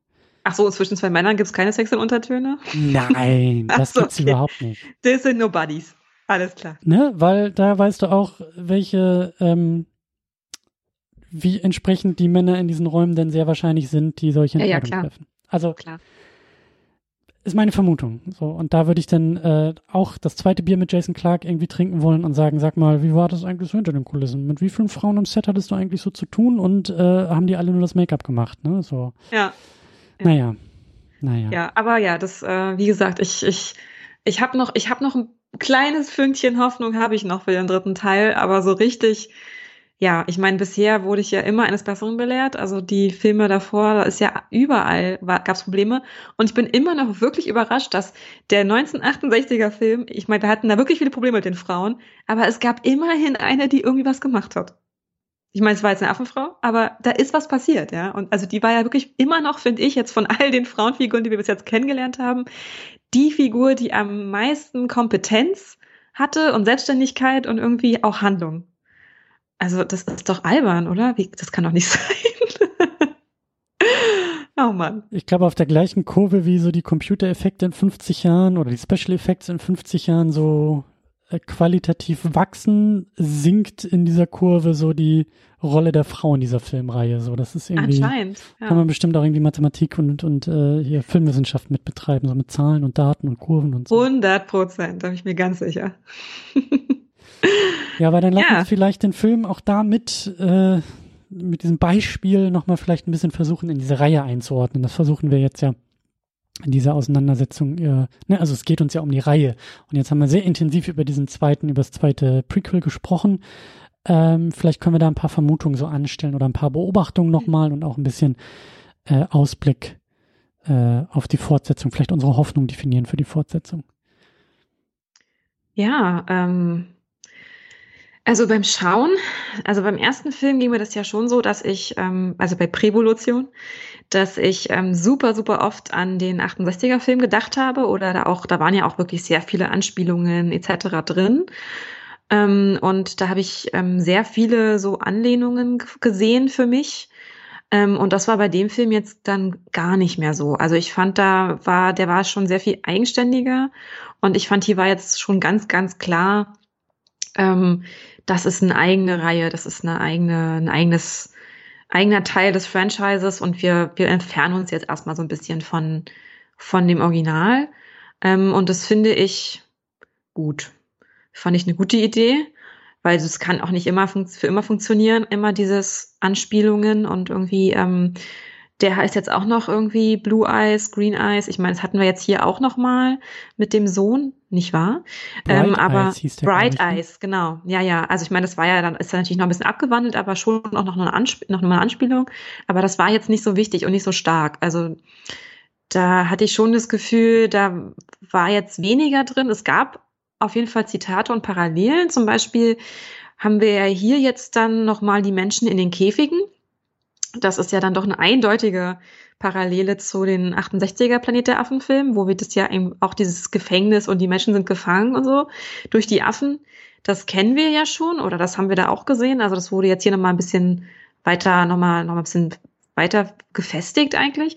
Und eben auch die ähm, Affen auf den Pferden. Das hatten wir ja auch im ersten Teil, war das ja so ein bisschen so das Highlight, ne, für dich ja auch, dass er dann da eben aus dem Nebel geritten kommt und man denkt so, huh, okay, ja, haben wir verstanden. 1968 haben wir das schon mal gesehen. Und hier sehen wir dann eben ja, wie das jetzt irgendwie so gesellschaftlich ja einfach auch etabliert ist und alle das irgendwie machen. Und ähm, aber so, ja, so, das war so ein bisschen das Einzige. Und dann gab es ja doch sehr viel mehr Anknüpfungspunkte an den anderen Film. Mhm. Ähm, eben auch wirklich ganz, ganz deutlich, eben, eben dass man das dann nochmal im, im Haus verankert hat. Dann gab es ja dieses ähm, Cameo von ähm, James Franco, wo ich übrigens gelesen habe, dass er das gar nicht wusste, dass Mhm. er da vorkommt. Ich muss ja auch meine, meine, das, was ich letztes Mal gesagt habe, relativieren. Ich habe dir versprochen, dass wir keinen James Franco sehen. Äh, ups, sorry. ist okay, ist okay. Es war ja nur ganz kurz. Ähm, und das, ja, und das, das fand ich auch ein bisschen witzig, dass er, ich habe das irgendwie dann irgendwie gesehen in irgendeinem Interview oder das gesagt, dass er so meinte, äh, ich dachte irgendwie, die fragen einen da vorher, aber scheinbar nicht. also er wirkte so leicht pikiert, was verständlich ist, äh, wenn man da sein Gesicht auf einmal da irgendwie sieht.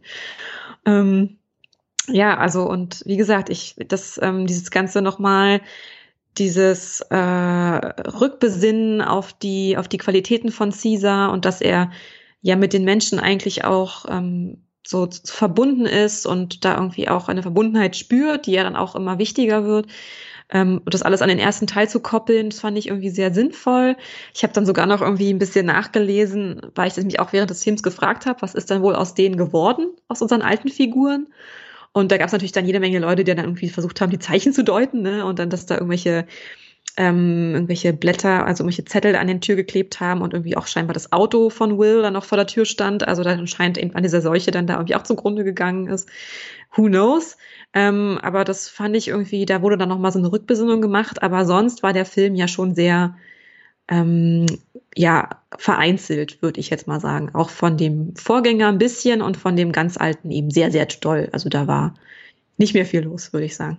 Ich würde sagen, als Referenz noch auf den alten Film ähm, ist die Entwicklung dieses ikonischen Bildes, ne? So die Affen auf den Pferden und jetzt haben die Affen auf den Pferden auch Waffen.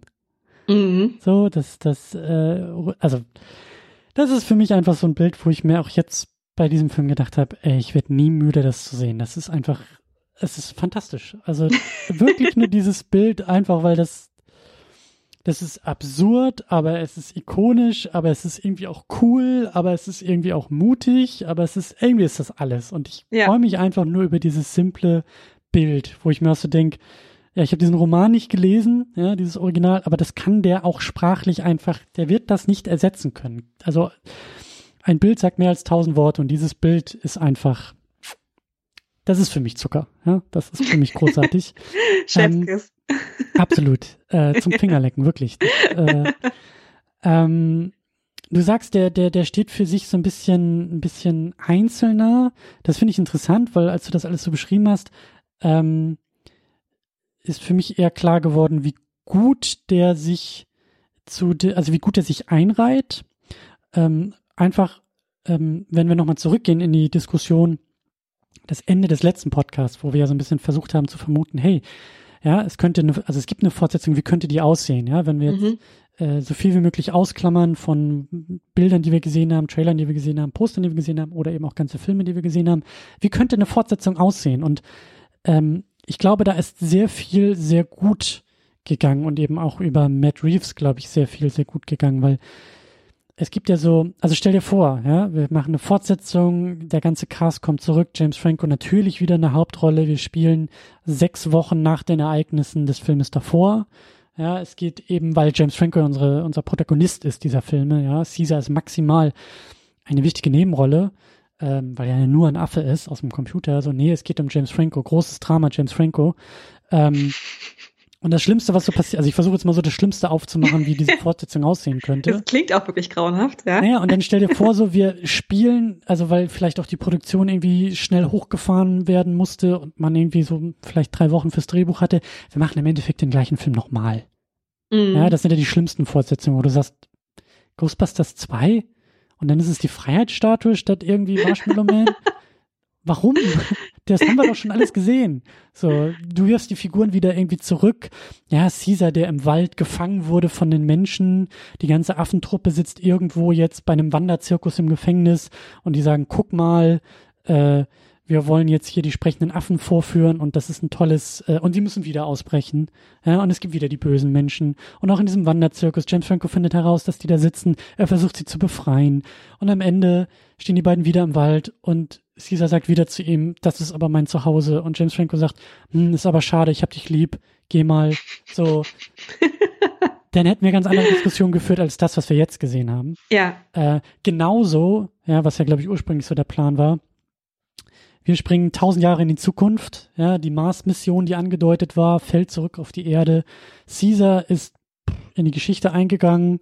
Äh, also wir machen diesen großen Zeitsprung irgendwie auf. Wir versuchen alles sehr weit an den 68er-Film heranzuführen. Wir sagen, na, jetzt, jetzt können wir das Remake auch machen, was wir uns vorher nicht getraut haben. Jetzt machen wir das Remake mit dem Computer und nicht mit Tim Burton und tollen Masken. So, das wäre auch ein Fehlschuss gewesen, glaube ich.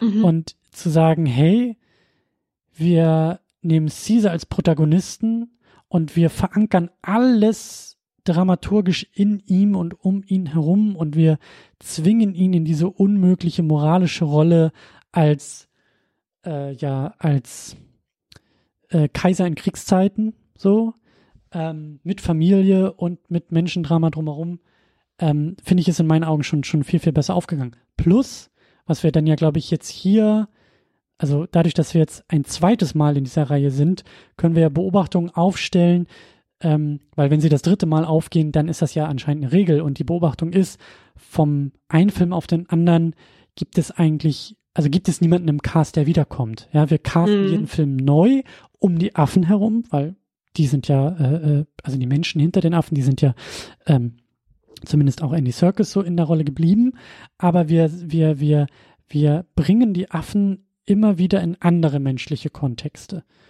Und das finde ich, ne, das ist jetzt ja das zweite Mal passiert. Also wir haben jetzt diesen, diesen Wechsel, so wenn es jetzt nochmal passiert mit der Fortsetzung, Klammer auf, Spoiler, ja, es passiert nochmal, Klammer zu, also haben wir hier schon mal so diesen, diesen, diesen Trope für die Reihe, ja, zu sagen, ähm, es sind immer andere Menschen um die Affen herum. Mhm. Ja, das stimmt. Das stimmt schon, aber eigentlich finde ich, hast du das gerade in deiner Argumentation mehr für meinen Punkt argumentiert, weil du eigentlich ja auch schon auch gesagt hast, oder habe ich so verstanden, dass ähm, der erste Teil und der zweite sich doch relativ stark unterscheiden. Und ähm, das spricht jetzt, spricht ja jetzt für mein Argument, dass es das, dass der zweite schon noch mal ein bisschen eigener ist und ein bisschen eigenständiger ist. Klar gehört er zur Reihe, ganz klare Sache, und das wird auch niemals geleugnet. Ähm, aber ich muss halt wirklich sagen, ich fand halt den zweiten jetzt wirklich so viel besser und interessanter. Und was dein, dein Horrorszenario, was du gerade gezeichnet hast, dass das Hilfe, ich, ja, hätte passieren können. Ich glaube, das war sogar ziemlich knapp. Es, hätte, es, es war ja irgendwie auch schon alles geplant mit, ähm, mit unserem Rupert Wyatt äh, und, und James Franco und so. Ich glaube, das war eigentlich alles in der, so in der Planung vorgesehen. Und dann ging das ja irgendwie doch nicht für den Regisseur. Und dann hat irgendwie James Franco gesagt, okay, naja, der macht den Film jetzt nicht, dann bin ich wohl auch nicht mehr dabei. Ja, war dann so. also, ne, also anscheinend hat, waren die so zusammen. Ähm, und äh, ich will jetzt, wie gesagt, auch nicht sagen, dass der jetzt völlig eigenständig ist. Das ist absolut nicht der Fall. Und wir haben ja auch viele Motive, die auch immer wieder kommen. Aber ich, ich fand halt irgendwie, dass sich das hier so ein bisschen emanzipiert hat, so von, von dem ganz alten Film und auch so ein bisschen von dem davor. Also, mhm. weil es einfach eine deutliche, ich würde sagen, eine deutliche Verbesserung in meinem, würde ich mal sagen, als Bewertung, ähm, in, im, im Sinne von, ähm, Motive und auch eine eigene Ästhetik gab. Also ich fand jetzt hier die Ästhetik auch sehr interessant und sehr ähm, ja, sehr hervorgehoben. Also ich fand, das war hier mit dem ganzen, mit den Farben und wie die Kamera sich bewegt hat an vielen Stellen und so. Das war schon sehr eigenständig ähm, und für einen für einen Blockbuster-Film auch sehr, ähm, würde ich jetzt mal sagen, jetzt nicht super expressiv, aber schon expressiver als viele andere große Filme oder große Action-Franchises sind. Ähm, und äh, ich, wie gesagt, ich hoffe sehr darauf, dass es im, im dritten Teil dann ähnlich sein wird oder dass das nochmal ein bisschen weiter gedreht wird an der Schraube und das nochmal ein bisschen perfektioniert wird. Ähm, aber halt vom ersten Teil fand ich, war jetzt hier ähm, ästhetisch und auch von der Film, von der Machart des Films nicht mehr so viel übrig und das ist auch gut. Das stimmt. Also klar, wir haben diesen personellen Wechsel durch Matt Reeves in der Regie, der, der halt auch einen krassen Bruch in Bildsprachen und eben auch in, in ich glaube, auch in erzählerischen Schwerpunkten setzt, so. Ja. Definitiv. Also da werden wir jetzt zu der Fortsetzung, werden wir jetzt nicht mehr diesen mega krassen Bruch haben. Was auch interessant ist, ne? Man hätte ja auch jetzt quasi die Regel aufstellen können für die Zukunft, dass jeder Film von einem anderen Regisseur oder Regisseurin gemacht wird. Ja. Dass es quasi stimmt. Gesetz der Serie ist, immer eine andere Person im Regiestuhl von Film zu Film zu Film zu Film, wie zum Beispiel bei Alien. Ne? Mhm. Vier Filme, die wir da haben. Gut, Ridley Scott hat nachher nochmal seine äh, Prometheus-Geschichten da machen dürfen, aber das ist ja quasi das Gesetz der Alien-Serie, dass da jeder Film von einem anderen deutlich unterscheidbaren Menschen äh, gemacht wurde, ne? Und dann wird aus einem psychologischem Horrorfilm in Space wird dann mehr der Actionfilm und so weiter und so fort. Also äh, das könnte man jetzt auch als Regel aufstellen, bei der wir schon wissen, dass die eben keine Regel ist. Ja. Aber ähm, gut, ich meine, das ist dann, glaube ich, Semantik. Wir können darüber streiten. So ist das jetzt irgendwie, äh, ist der Bruch als Regel für die Serie, ne, ist das jetzt nun, äh, kann man das so machen oder nicht? Ich finde halt, also alles, was, also der, der, der Film bricht mit vielen Dingen im Vergleich zum Vorgängerfilm, auf jeden Fall. Aber, und das ist eben das verbindende Element, und das, deswegen kann ich das so als Reihe einordnen, ist eben sich so auf Caesar zu konzentrieren. Und Ja, zu sagen, stimmt. diese Filme, diese, diese, diese Prequel-Filme sind nicht die große Jahrtausende Jahre umspannende Vorgeschichte, wie es zum 68, also wie es dazu kommt, dass eine Space-Mission auf dem Planet der Affen landet und ups, das ist die Erde. So, das ist Mhm. nicht die Erzählung dieser Prequels, sondern sie ist relativ fokussiert, auch, auch zeitlich fokussiert in einem vergleichsweise kleineren Rahmen, fokussiert auf Caesar. Es ist die Geschichte ganz ähm, individuell personifiziert auf Caesar. Und das ist für mich eben so dieser, dieser durchziehende rote Faden, der dafür sorgt, dass alle Brüche und alle Veränderungen für mich dann doch Teil der Serie sein können, weil man sich eben so auf Caesar konzentriert. Und Ja, das das finde ich halt so mutig an der ganzen Sache, zu sagen, naja, wir müssen jetzt nicht alle ikonischen Szenen des Vorgängerfilmes oder eben auch des 68er Filmes nochmal anzitieren oder nochmal also das sind nicht unsere Schauwerte, das sind nicht, das ist nicht das, wofür die Leute zu uns ins Kino kommen, sondern die These dieser Fortsetzung ist, die Leute gehen für Caesar ins Kino und wir bieten ihnen das Beste, was wir für Caesar erzählen können.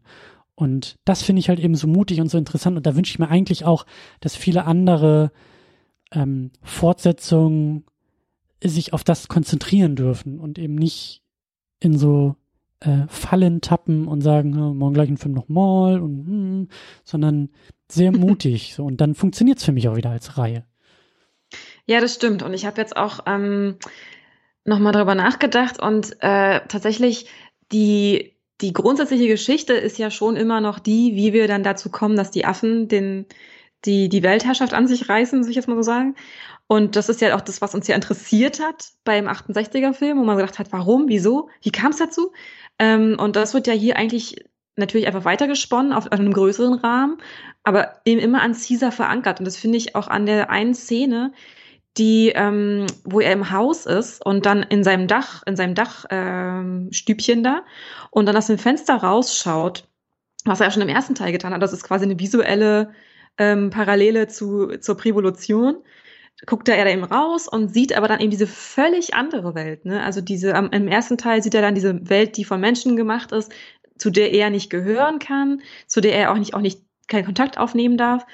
Und jetzt guckt er eben raus und dann sammeln sich da so seine, seine, seine, seine Untertanen, seine, seine, seine loyalen Affenfreunde. Ähm, und diese Welt gehört jetzt eigentlich schon ihm. Und das ist, ähm, fand ich, äh, Ja. eine super gute Parallele, weil die eben einerseits einen Bogen spannt zum, zum ersten Teil, aus, aus so einer visuellen Ebene, aber eben auch zu dem 68er-Film auf einer inhaltlichen Ebene, nämlich zu sagen, guck mal, es gibt hier, das ist jetzt die gleiche Stelle, gleich der gleiche Ort und wir gucken mal zehn Jahre entfernt raus und wir sehen ein völlig anderes Bild. Ja. Nämlich das, auf das wir ja eigentlich hinarbeiten werden, nämlich die Menschen sind nicht mehr wichtig oder die haben nicht mehr die Macht und jetzt sind die, ist das Zeit der Affen gekommen. So. so und das, ist schon echt cool gewesen. Und das wurde aber eben, genau, das, da ist das Zentrum, ist immer noch Caesar. Und das ist wirklich sehr, sehr cool und gut gemacht. Das, was du gerade sagst, das bringt mich auch nochmal auf dieses, auf dieses Prequel-Thema, ne? Weil wir alle mittlerweile die Augen rollen, wenn jemand kommt und sagt, ich erzähle euch nochmal die Vorgeschichte. äh, ne? Also gerade wer Star Wars irgendwie verfolgt, ist ja totgeschlagen mittlerweile davon und kriegt wirklich noch jeden, äh, weiß ich nicht, irgendwie jede Socke und jeden Handschuh und jedes Kleidungsstück noch irgendwie erklärt innerhalb dieser ganzen Star Wars Auseinandersetzung. Ja. Was halt einfach nur langweilig ist, so. Ähm, weil das eben, und das ist so der Unterschied, dass ich, ich äh, also die Planet der Affen Prequels erzählen uns ja eigentlich, also das Ziel ist oder die Richtung ist klar, in die es geht, aber das ist ja nur ein Setting. Ne? Das ist ja nur ein, ein, ein, ja, eine Welt. Ne, das sind nicht die gleichen Figuren. Das ist ja nicht hier unser, unser, äh, wie, wie Dok Dr. Cornelius war das doch, glaube ich, und ähm, jetzt komme ich nicht mehr auf ihren Namen, siehst du? Den Frauennamen habe ich vergessen. Aber diese, dieses, dieses äh, Wissenschaftsduo im 68er-Film, ja. Mhm. Da geht's ja nicht darum, dass es exakt diese Personen sind, deren Vorgeschichte wir sehen. Und wir wissen, okay, sie können niemals in diesem Film irgendwie sterben, es kann ihnen niemals irgendwas passieren. Und eigentlich geht's nur, also eigentlich geht es nur darum zu sehen, wie sie zu den Ereignissen dieses einen Filmes kommen, den wir kennen, sondern wir sind so weit zurückgeworfen. Und wir haben mit Caesar eine Figur, die halt ganz, ganz lose in dem 68er vielleicht diese Statue sein könnte, von der irgendwie erzählt wurde. Und dieser tolle Affe hat uns vor 2000 Jahren hier ähm, ne, die Affengesellschaft begründet und den hängen mhm. wir hier an. Und das da, da lässt sich eine Verknüpfung ziehen, aber die ist so weit weg und so lose, dass das diese Prequels komplett befreit von so vielen Problemen, die Prequels normalerweise haben. Nämlich, ja. dass wir sagen, niemand muss irgendwie Baby Leia und Baby Luke in Star Wars sehen und muss irgendwie wissen, warum Han Solo mit Nachnamen Solo heißt und äh, warum der irgendwelche komischen äh, Würfel in seinem Millennium Falcon irgendwie und wir müssen, das macht er alles nicht. Das interessiert ja. die Planet der Affen-Filme gar nicht. Und das macht sie eben auch so gut, weil das befreit sie von allen Zwängen einer anderen Serie. Ja, Prometheus war ja auch so ein bisschen, das, das, er hat es ja auch so ein bisschen versucht, indem er sagt, na ja, ganz, ganz viel Eigenes erzählt und dann ist da irgendwie noch so ein Alienwesen, das wir hier irgendwie andocken, so. Ähm, aber das macht Planet der Affen eben so toll. Der ist befreit von den Zwängen, die ein Prequel normalerweise hat, weil das alles ja so losgelöst von diesen anderen Erzählungen irgendwie ist und, und, und sein darf. Und das ist eine Riesenchance. So, und die wurde eben auch, glaube ich, gesehen hier von Matt Reeves, weil, wie gesagt, ich will nur noch mal ganz kurz andeuten, so, wir hätten auch eine Fortsetzung bekommen können, die diese Mars-Mission, die ja nur so ein Easter Egg in einem vorherigen Film ist, halt wahnsinnig stark in den Vordergrund rückt. Und das, das ist ja hier überhaupt nicht irgendwie mehr auf, aufgetaucht, ne? Und das finde ich auch interessant. Das, das ist ja kein, also ich erinnere mich an kein Easter Egg oder kein, kein, kein, niemand redet darüber, ne? Niemand erzählt irgendwie, nee. sagt, naja, vor zehn Jahren haben wir hier eine Mars-Mission im Schwarzen Loch verloren, was ist da passiert? So, niemand interessiert's und trotzdem ist das irgendwie in dieser Welt verankert und trotzdem können wir vielleicht in, weiß ich nicht, 20 Jahren einen Film bekommen, der uns genau diesen Aspekt erzählt. Und es könnte sich ganz neu und spannend in diese Reihe einordnen und das finde ich toll. Ja, das habe ich nämlich auch schon gedacht, als du das vorhin schon so gesagt hast, dass, äh, dass, dass wir halt auch diesen Film bekommen können, ne? irgendwie tausend Jahre in der Zukunft und wir gucken uns jetzt diese Mars-Mission an. Ähm, da habe ich so gedacht, ja, gern. Also ich würde den, ich würde den angucken. Und ähm, denn wenn jetzt auch irgendwie nochmal ein neuer Film rauskommen soll, warum nicht? Also ich würde mir dann sozusagen schon auch ähm, wünschen, dass es da nochmal einen Zeitsprung gibt, weil ich nämlich auch finde, dass auch dieser zehn Jahreszeitsprung, den wir jetzt ja gemacht haben zwischen Teil 1 und Teil 2, das ist so eine gute Idee. Also es ist wirklich die beste Idee. Du kannst irgendwie, du bist ein bisschen befreit von der, von dieser, von diesem ersten Teil, aber auch nicht zu sehr.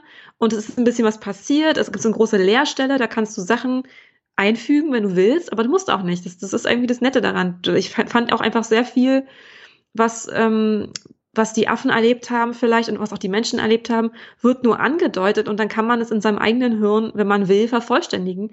Und das finde ich immer sowieso immer das Allerbeste, wenn da auch ein bisschen was vom Publikum noch irgendwie zu leisten ist und, äh, und wenn man will, wie gesagt, man muss ja nicht. Ähm, und das ist, hat dem Film extrem gut getan. Also einfach dieser Abstand. Und wenn sozusagen jetzt dann vielleicht mal irgendwann ein neuer Teil kommt und der auch nochmal Abstand dazu nimmt, von mir aus ein paar Jahre, 100 Jahre, was weiß ich, ähm, das, ich glaube, das kann einfach, das kann nur gut sein, weil man dann eben nicht mehr so festklebt an den Dingen, die man da irgendwie mal etabliert hat oder den Figuren, die man etabliert hat. Sind sie, seien sie auch noch so sympathisch und, und toll und alle haben Fans, und du hast vollkommen recht, das ist natürlich auch das, woran halt Star Wars immer so ein bisschen krankt, ne? dass irgendwie man will dann eben nochmal das sehen und nochmal den Millennium Falcon durchs Bild fliegen sehen und so. Ist ja auch alles gut und schön, aber das ist dann halt nicht so viel eigen, eigener Wert so, sozusagen. Und das machen diese Filme natürlich völlig anders. Und ähm, ja, vielleicht können wir einfach mal dazu kommen, was im dritten Teil passieren könnte. Es sind ja jetzt noch keine Schweine aufgetaucht, die super schlau sind. Richtig. Hat mich, hat mich ein bisschen enttäuscht. Und wie du auch, wie du auch ähm, vermutet hattest, ja, dass vielleicht die Pferde sich erheben, ist auch nicht passiert. Also, die sind jetzt, die sind jetzt die Sklaven der Affen. Die sind irgendwie immer am Arsch, die armen Tiere. Stimmt, ja. Aber Ja. die Frage ist ja auch, ne, wenn wir in ikonischen Bildern arbeiten, auf wem reiten denn die Pferde, wenn sie die Waffen schwingen? Elefanten. Oh. Jetzt hast du mich. Jetzt hast du Oder, oder pass auf, oder pass auf, auf, auf Walen. Ja, Mhm. ja, ja. Ja. Mhm. Denk mal drüber nach. Nee, ich sehe das Bild vor mir. Das, das muss ich nicht zerdenken, das muss ich sehen. Das tue ich. Die Frage wäre natürlich, wenn jetzt die Schweine sehr schlau sind, reiten die dann auf Pferden? Die sind halt ziemlich schwer. Weiß nicht. Oder reiten die dann auf Elefanten? Tiger. Schweine Oder auf- reiten auf Tiger. Oder auf Kühen? ja, Auf dem Stier? ja. Guck mal, das, das meine ich halt, ne? So, wir haben dieses große Worldbuilding, was betrieben wird und die Welt, die kann man halt noch weiter aufstoßen, ja. Ja, ja. Auf jeden Fall. Ja. Ja, aber gute Frage. Ich weiß, also, ne, wie gesagt, so, das ähm, gibt ein paar Bilder, die ich noch im Kopf habe und so ein bisschen Grundstimmung. Ich weiß, der ist auch so stimmungsvoll wie das hier, wie du sagst, so Ästhetik und so. Matt Reeves, der, der so durch seine Bilder suppt. Ja, die sind immer so, so, so, die sind so voll, die Bilder. Ja, wie du sagst, fleischig. Ja, Ähm, ich finde auch, ähm, auch dramatisch. Ne? Also da, da ist auch immer schon sehr viel Pathos. Es trieft noch nicht, aber fast. Mhm. Also ähm, vor allem das letzte Bild jetzt hat mich dann doch, da habe ich dann auch so ein bisschen gedacht, uh, das ist schon fast ein bisschen zu dick aufgetragen. Ähm, als dann äh, Caesar da in, diesem, in dieser Halle ist, ne, und, und diese ganzen Affen da sind und ihn anschauen und ihn wieder als irgendwie, als Anführer da irgendwie anbeten. Und er steht dann da so und dann ist da so dieser Sonnenuntergang und alles ist rot und, und irgendwie und so. Und da habe ich so doll an Batman denken müssen. Das fand ich Mhm. super witzig, weil ja da auch dieses Endbild dann irgendwie so ein, so ein ähnliches ist, ne? Also da diese Gruppe, die ihm da folgt und irgendwie er hat diese rote Fackel in der Hand und fast sogar ähnliche Farbwerte haben wir da irgendwie gesehen. Ähm, super witzig und deswegen freue ich mich auch schon super auf den dritten Teil und bin sehr gespannt, was man dann dafür dramatische Bilder sehen werden und und ja diese diese Tableaus, die er irgendwie ja auch irgendwie macht. Ne? Also diese mhm. könnte ja fast ein Gemälde sein. Mhm. Ja, ähm, also die These ist ja nicht steil und das habe ich noch so in Erinnerung. Also es geht halt auch weiter um Caesar. Ne? Wir sehen Mhm. jetzt so den, den, den weiteren äh, Verlauf von ihm und ich meine, das ist uns der Film, also der zweite Teil ja auch schuldig. Ne? Also mit dem Ende des zweiten Teils ist ja irgendwie auch klar so, hey, die Geschichte von Caesar ist ja noch nicht zu Ende erzählt, da muss noch was kommen. Ja, Äh, da sind wir noch nicht am Ende angekommen. Ähm, ja, die Frage, also auch da äh, macht der Film noch die, das Versprechen, dass ja, glaube ich, irgendwie Gary Oldman auch gesagt hat, so, ey, hier das Militär rollt schon an. Ne? Stimmt, Wir haben diesen ja. Funkspruch nach außen und da war irgendwie so eine Kompanie, so ein irgendwas Militärisches, was wir da irgendwie äh, informiert haben und selbst wenn du uns jetzt hier alle erschießt, so, der Krieg kommt. Der Krieg ist vor der Tür, er kommt. Ähm, der Titel sagt es, also der englische Titel sagt es noch besser als der deutsche, weil der dritte heißt, hatten wir letztes Mal so äh, rum, also wir sind nicht mal auf den, auf den äh, deutschen Titel des dritten Films gekommen. Der englische ist War of the Planet of the Apes. Ne? Mhm. Also das, der Krieg ist, also was hier auch angedeutet wird, so der Krieg kommt, der Krieg ist da, es muss um den Krieg gehen. Und im Deutschen ist es Survival. Planet der Affen Survival, Mhm. was ja eigentlich eine andere? Ebene ist. Menschen genau. oder Affen?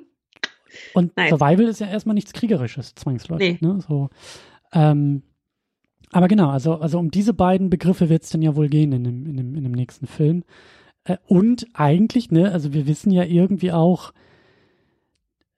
äh, anhand der Reihe, in der wir uns bewegen, so der, der vordere Teil des Titels, nämlich Planet der Affen, ist ja auch noch ein Versprechen. Also, das ist ja. ja die Richtung, in die alles sich hinbewegt. Also es wird mich jetzt sehr wundern, wenn wir im nächsten Film die große Konfliktlösung, den Frieden bekommen. Ich meine, könnte man auch machen, um den Frieden dann in 500 Jahren irgendwie äh, aufzulösen sozusagen. Aber das wäre ja schon komisch, wenn wir jetzt irgendwie den großen, äh, äh, ja, die große Konfliktlösung auf einmal haben, weil ja der Planet der Affen der eigentliche Konflikt nachher ist oder, oder äh, die Richtung ist, in die es noch weitergeht. Ne? Also wäre jetzt komisch, wenn der, wenn der dritte Film mit dem großen Frieden endet und alle sind irgendwie glücklich und alle sind zufrieden. So. ja, also ich glaube auch, also an, an äh, Menschen und Affen, die gemeinsam über Blumenwiesen hüpfen, glaube ich jetzt auch nicht. Das wäre auch wirklich zu abwegig. Ich gehe auch davon aus, dass es irgendwie da ich meine, darauf bewegt sich auch die, also schon die Reihe an sich jetzt die ganze Zeit zu, dass die Menschen immer weniger wichtig werden und die Affen immer wichtiger und auch immer mehr Raum einnehmen im, innerhalb des Films. Ich gehe also davon aus, dass es im dritten Teil auch so sein wird. Ähm, was ich jetzt noch super spannend finde, weil das ist wirklich ein riesengroßes Fragezeichen, was ich bei dem 68er-Film hatte. Und ich habe so ein bisschen, ich glaube nicht wirklich dran, aber ich habe so ein bisschen die Hoffnung, dass das vielleicht erklärt wird, ist, ähm, warum die Menschen dann im Endeffekt so ähm, so wenig dann noch können. Also denn die können ja dann nicht mehr reden zum Beispiel. Und ich würde so gerne wissen, wieso, warum nur. Aber das, ich weiß nicht, ich glaube, ich befürchte, das wird nicht gesagt oder das wird nicht erklärt, weil wir uns auch, weil wir schon, schon gemerkt haben, dass sie sich auch ein bisschen entfernt haben von dem Original. Mhm. Ähm, aber das ist was, was mich irgendwie so interessieren würde, wie es dann dazu noch gekommen ist oder vielleicht ist es auch einfach eine jahrelange Unterdrückung, keine Ahnung, oder so. Oder die haben da irgendwie keinen mehr getroffen, die sind so vereinzelt, dass die dann alle so Kaspar Hauser-mäßig irgendwie mhm. gar nicht mehr kommunizieren oder so. Weiß ich nicht. Aber das wäre was, was mich total interessiert.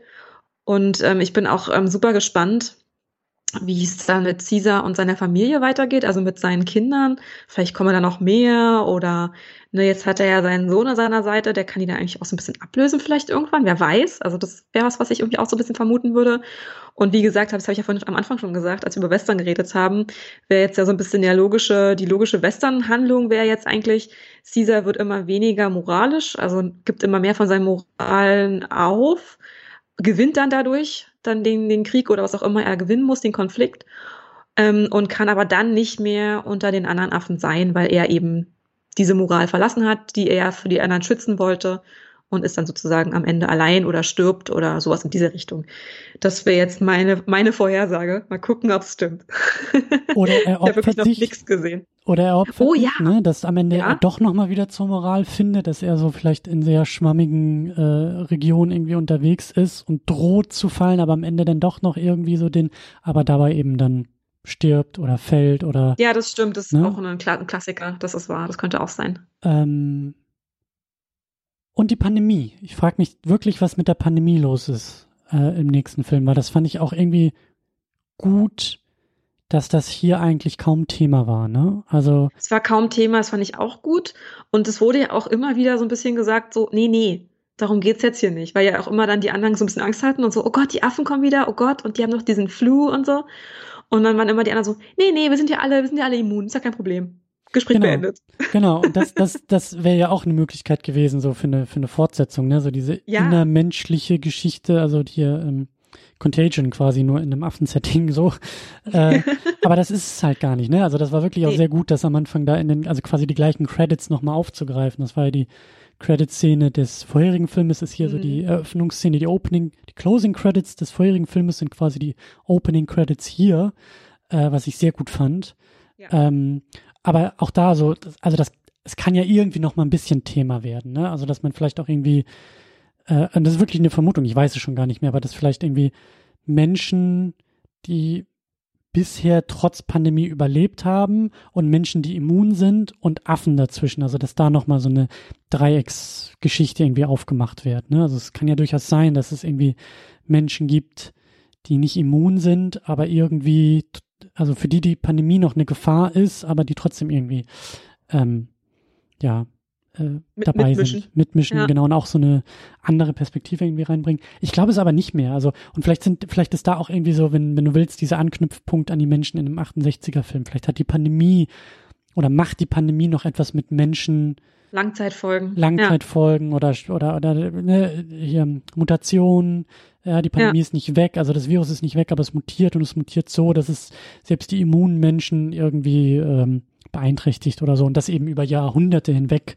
So, ähm, who knows? Aber ähm, das wäre ja, das, das wäre nochmal so ein, so ein, wie sagt man, so ein, äh, so ein Joker.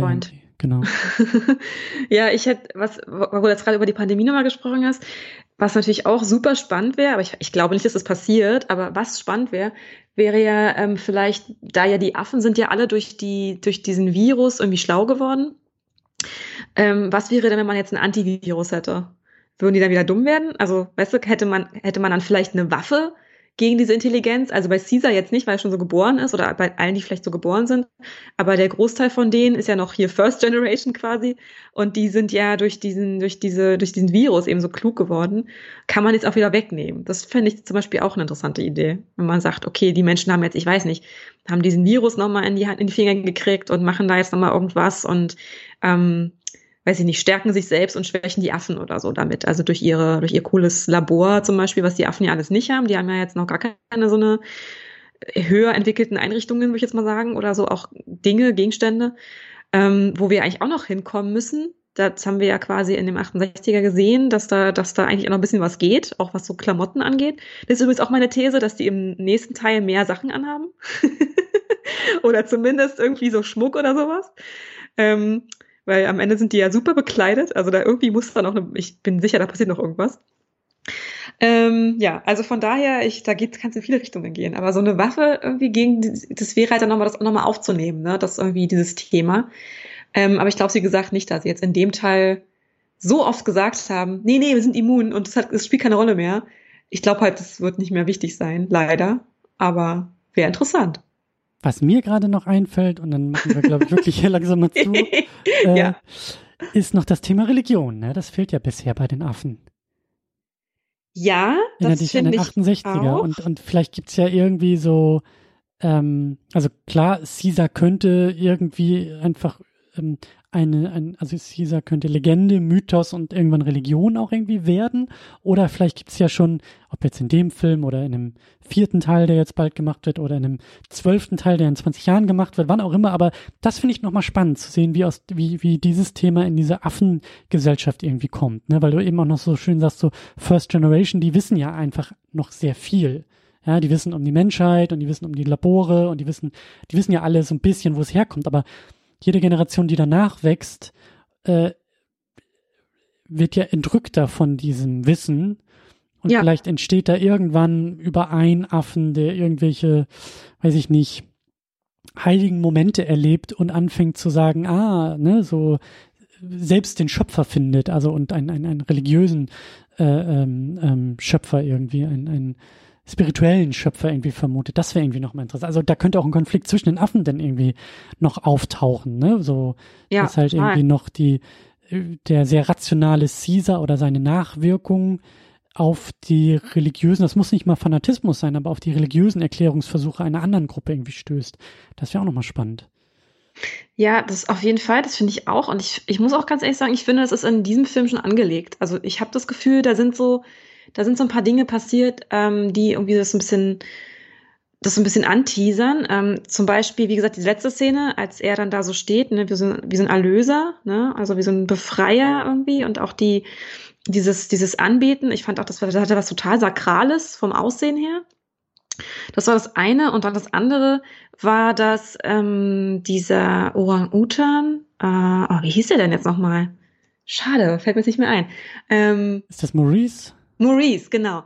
Das, der freundet sich doch dann mit dem mit, mit ähm, Alexander an und ähm, Alexander zeigt ihm ja dann den Comic und auch die Zeichnungen und da habe ich so gedacht, oh, der, der bringt ihm jetzt ein bisschen bei oder das ist das, was jetzt was ich so verstanden habe, ähm, wie Kommunikation funktioniert und wie auch das ähm, wie das äh, Konservieren von Geschichten funktioniert und wie das Geschichten erzählen funktioniert. Also halt so, er zeigt ihm, also sie gucken ja wirklich dann da rein und dann zeigt er ihm, was die da machen und liest ihm das ja, glaube ich, sogar auch vor oder so. Ähm, und das habe ich irgendwie so als so ein, so ein Vorstufe verstanden von Geschichtsschreibung und Geschichten erzählen und natürlich dann auch, das wurde ja auch hier angedeutet, halt auch Deutung von Geschichte. Und das ist ja so ein bisschen vielleicht auch so, eine Grund, so ein Grundpfeiler von dann Religion im Endeffekt. Ähm, und wir wissen ja auch dann aus dem 68er Film, dass ja vor allem die Orang-Utans hier, die mhm. sind ja so die Gelehrten und so ein bisschen die, das ist so ein bisschen der Klerus, so wenn man so will. Und, äh, und das, das habe ich hier so ein bisschen als Anlage schon auch verstanden davon. Und das fand ich super spannend. Also ich hoffe, das geht dann noch ein bisschen weiter. Ich finde das auch super spannend, wenn dann irgendwie so in ein paar Jahrhunderten, ne, wie du sagst, so diese Kulturtechnik des Lesens und Bücher und so, wenn das irgendwie weitergegeben wird und dann irgendwann so ein Affe auf die Bibel stößt und halt die ja. Bibel liest und sagt, ach, wir sind gemeint, nicht die Menschen, ne, nicht die Menschen, Gott ja. hat die Menschen erschaffen, die Menschen uns, sondern diesen Mittelweg einfach auszuklammern und das halt aus eigener Perspektive zu lesen und zu sagen, ach guck mal, ich habe die heilige Schrift gefunden und die dann zu transferieren und umzudeuten und weiterzuerzählen und so, das, das wäre natürlich auch sehr spannend. So, das ähm, ja, also irgendwie auch schön, fände ich so als, als Symbol, wie ja. halt eben Kultur einfach wirklich überdauern kann so und weitergetragen wird und ja.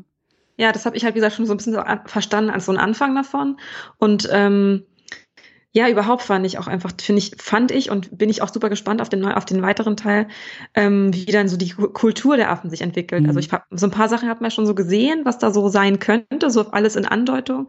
Und ich bin da super gespannt, wie, wie es dann da noch weitergeht und wie im nächsten Teil da die Kultur dieser, dieser Gesellschaft irgendwie dann sein wird und so. Also ich vermute, ich wird da nicht viel, oder kann, wird, kann nicht viel gezeigt werden, weil die dann im Krieg sind, aber ja, ne, wann, wenn nicht dann, muss man ja auch seine Kultur verteidigen irgendwie oder durchsetzen vielleicht auch, keine Ahnung.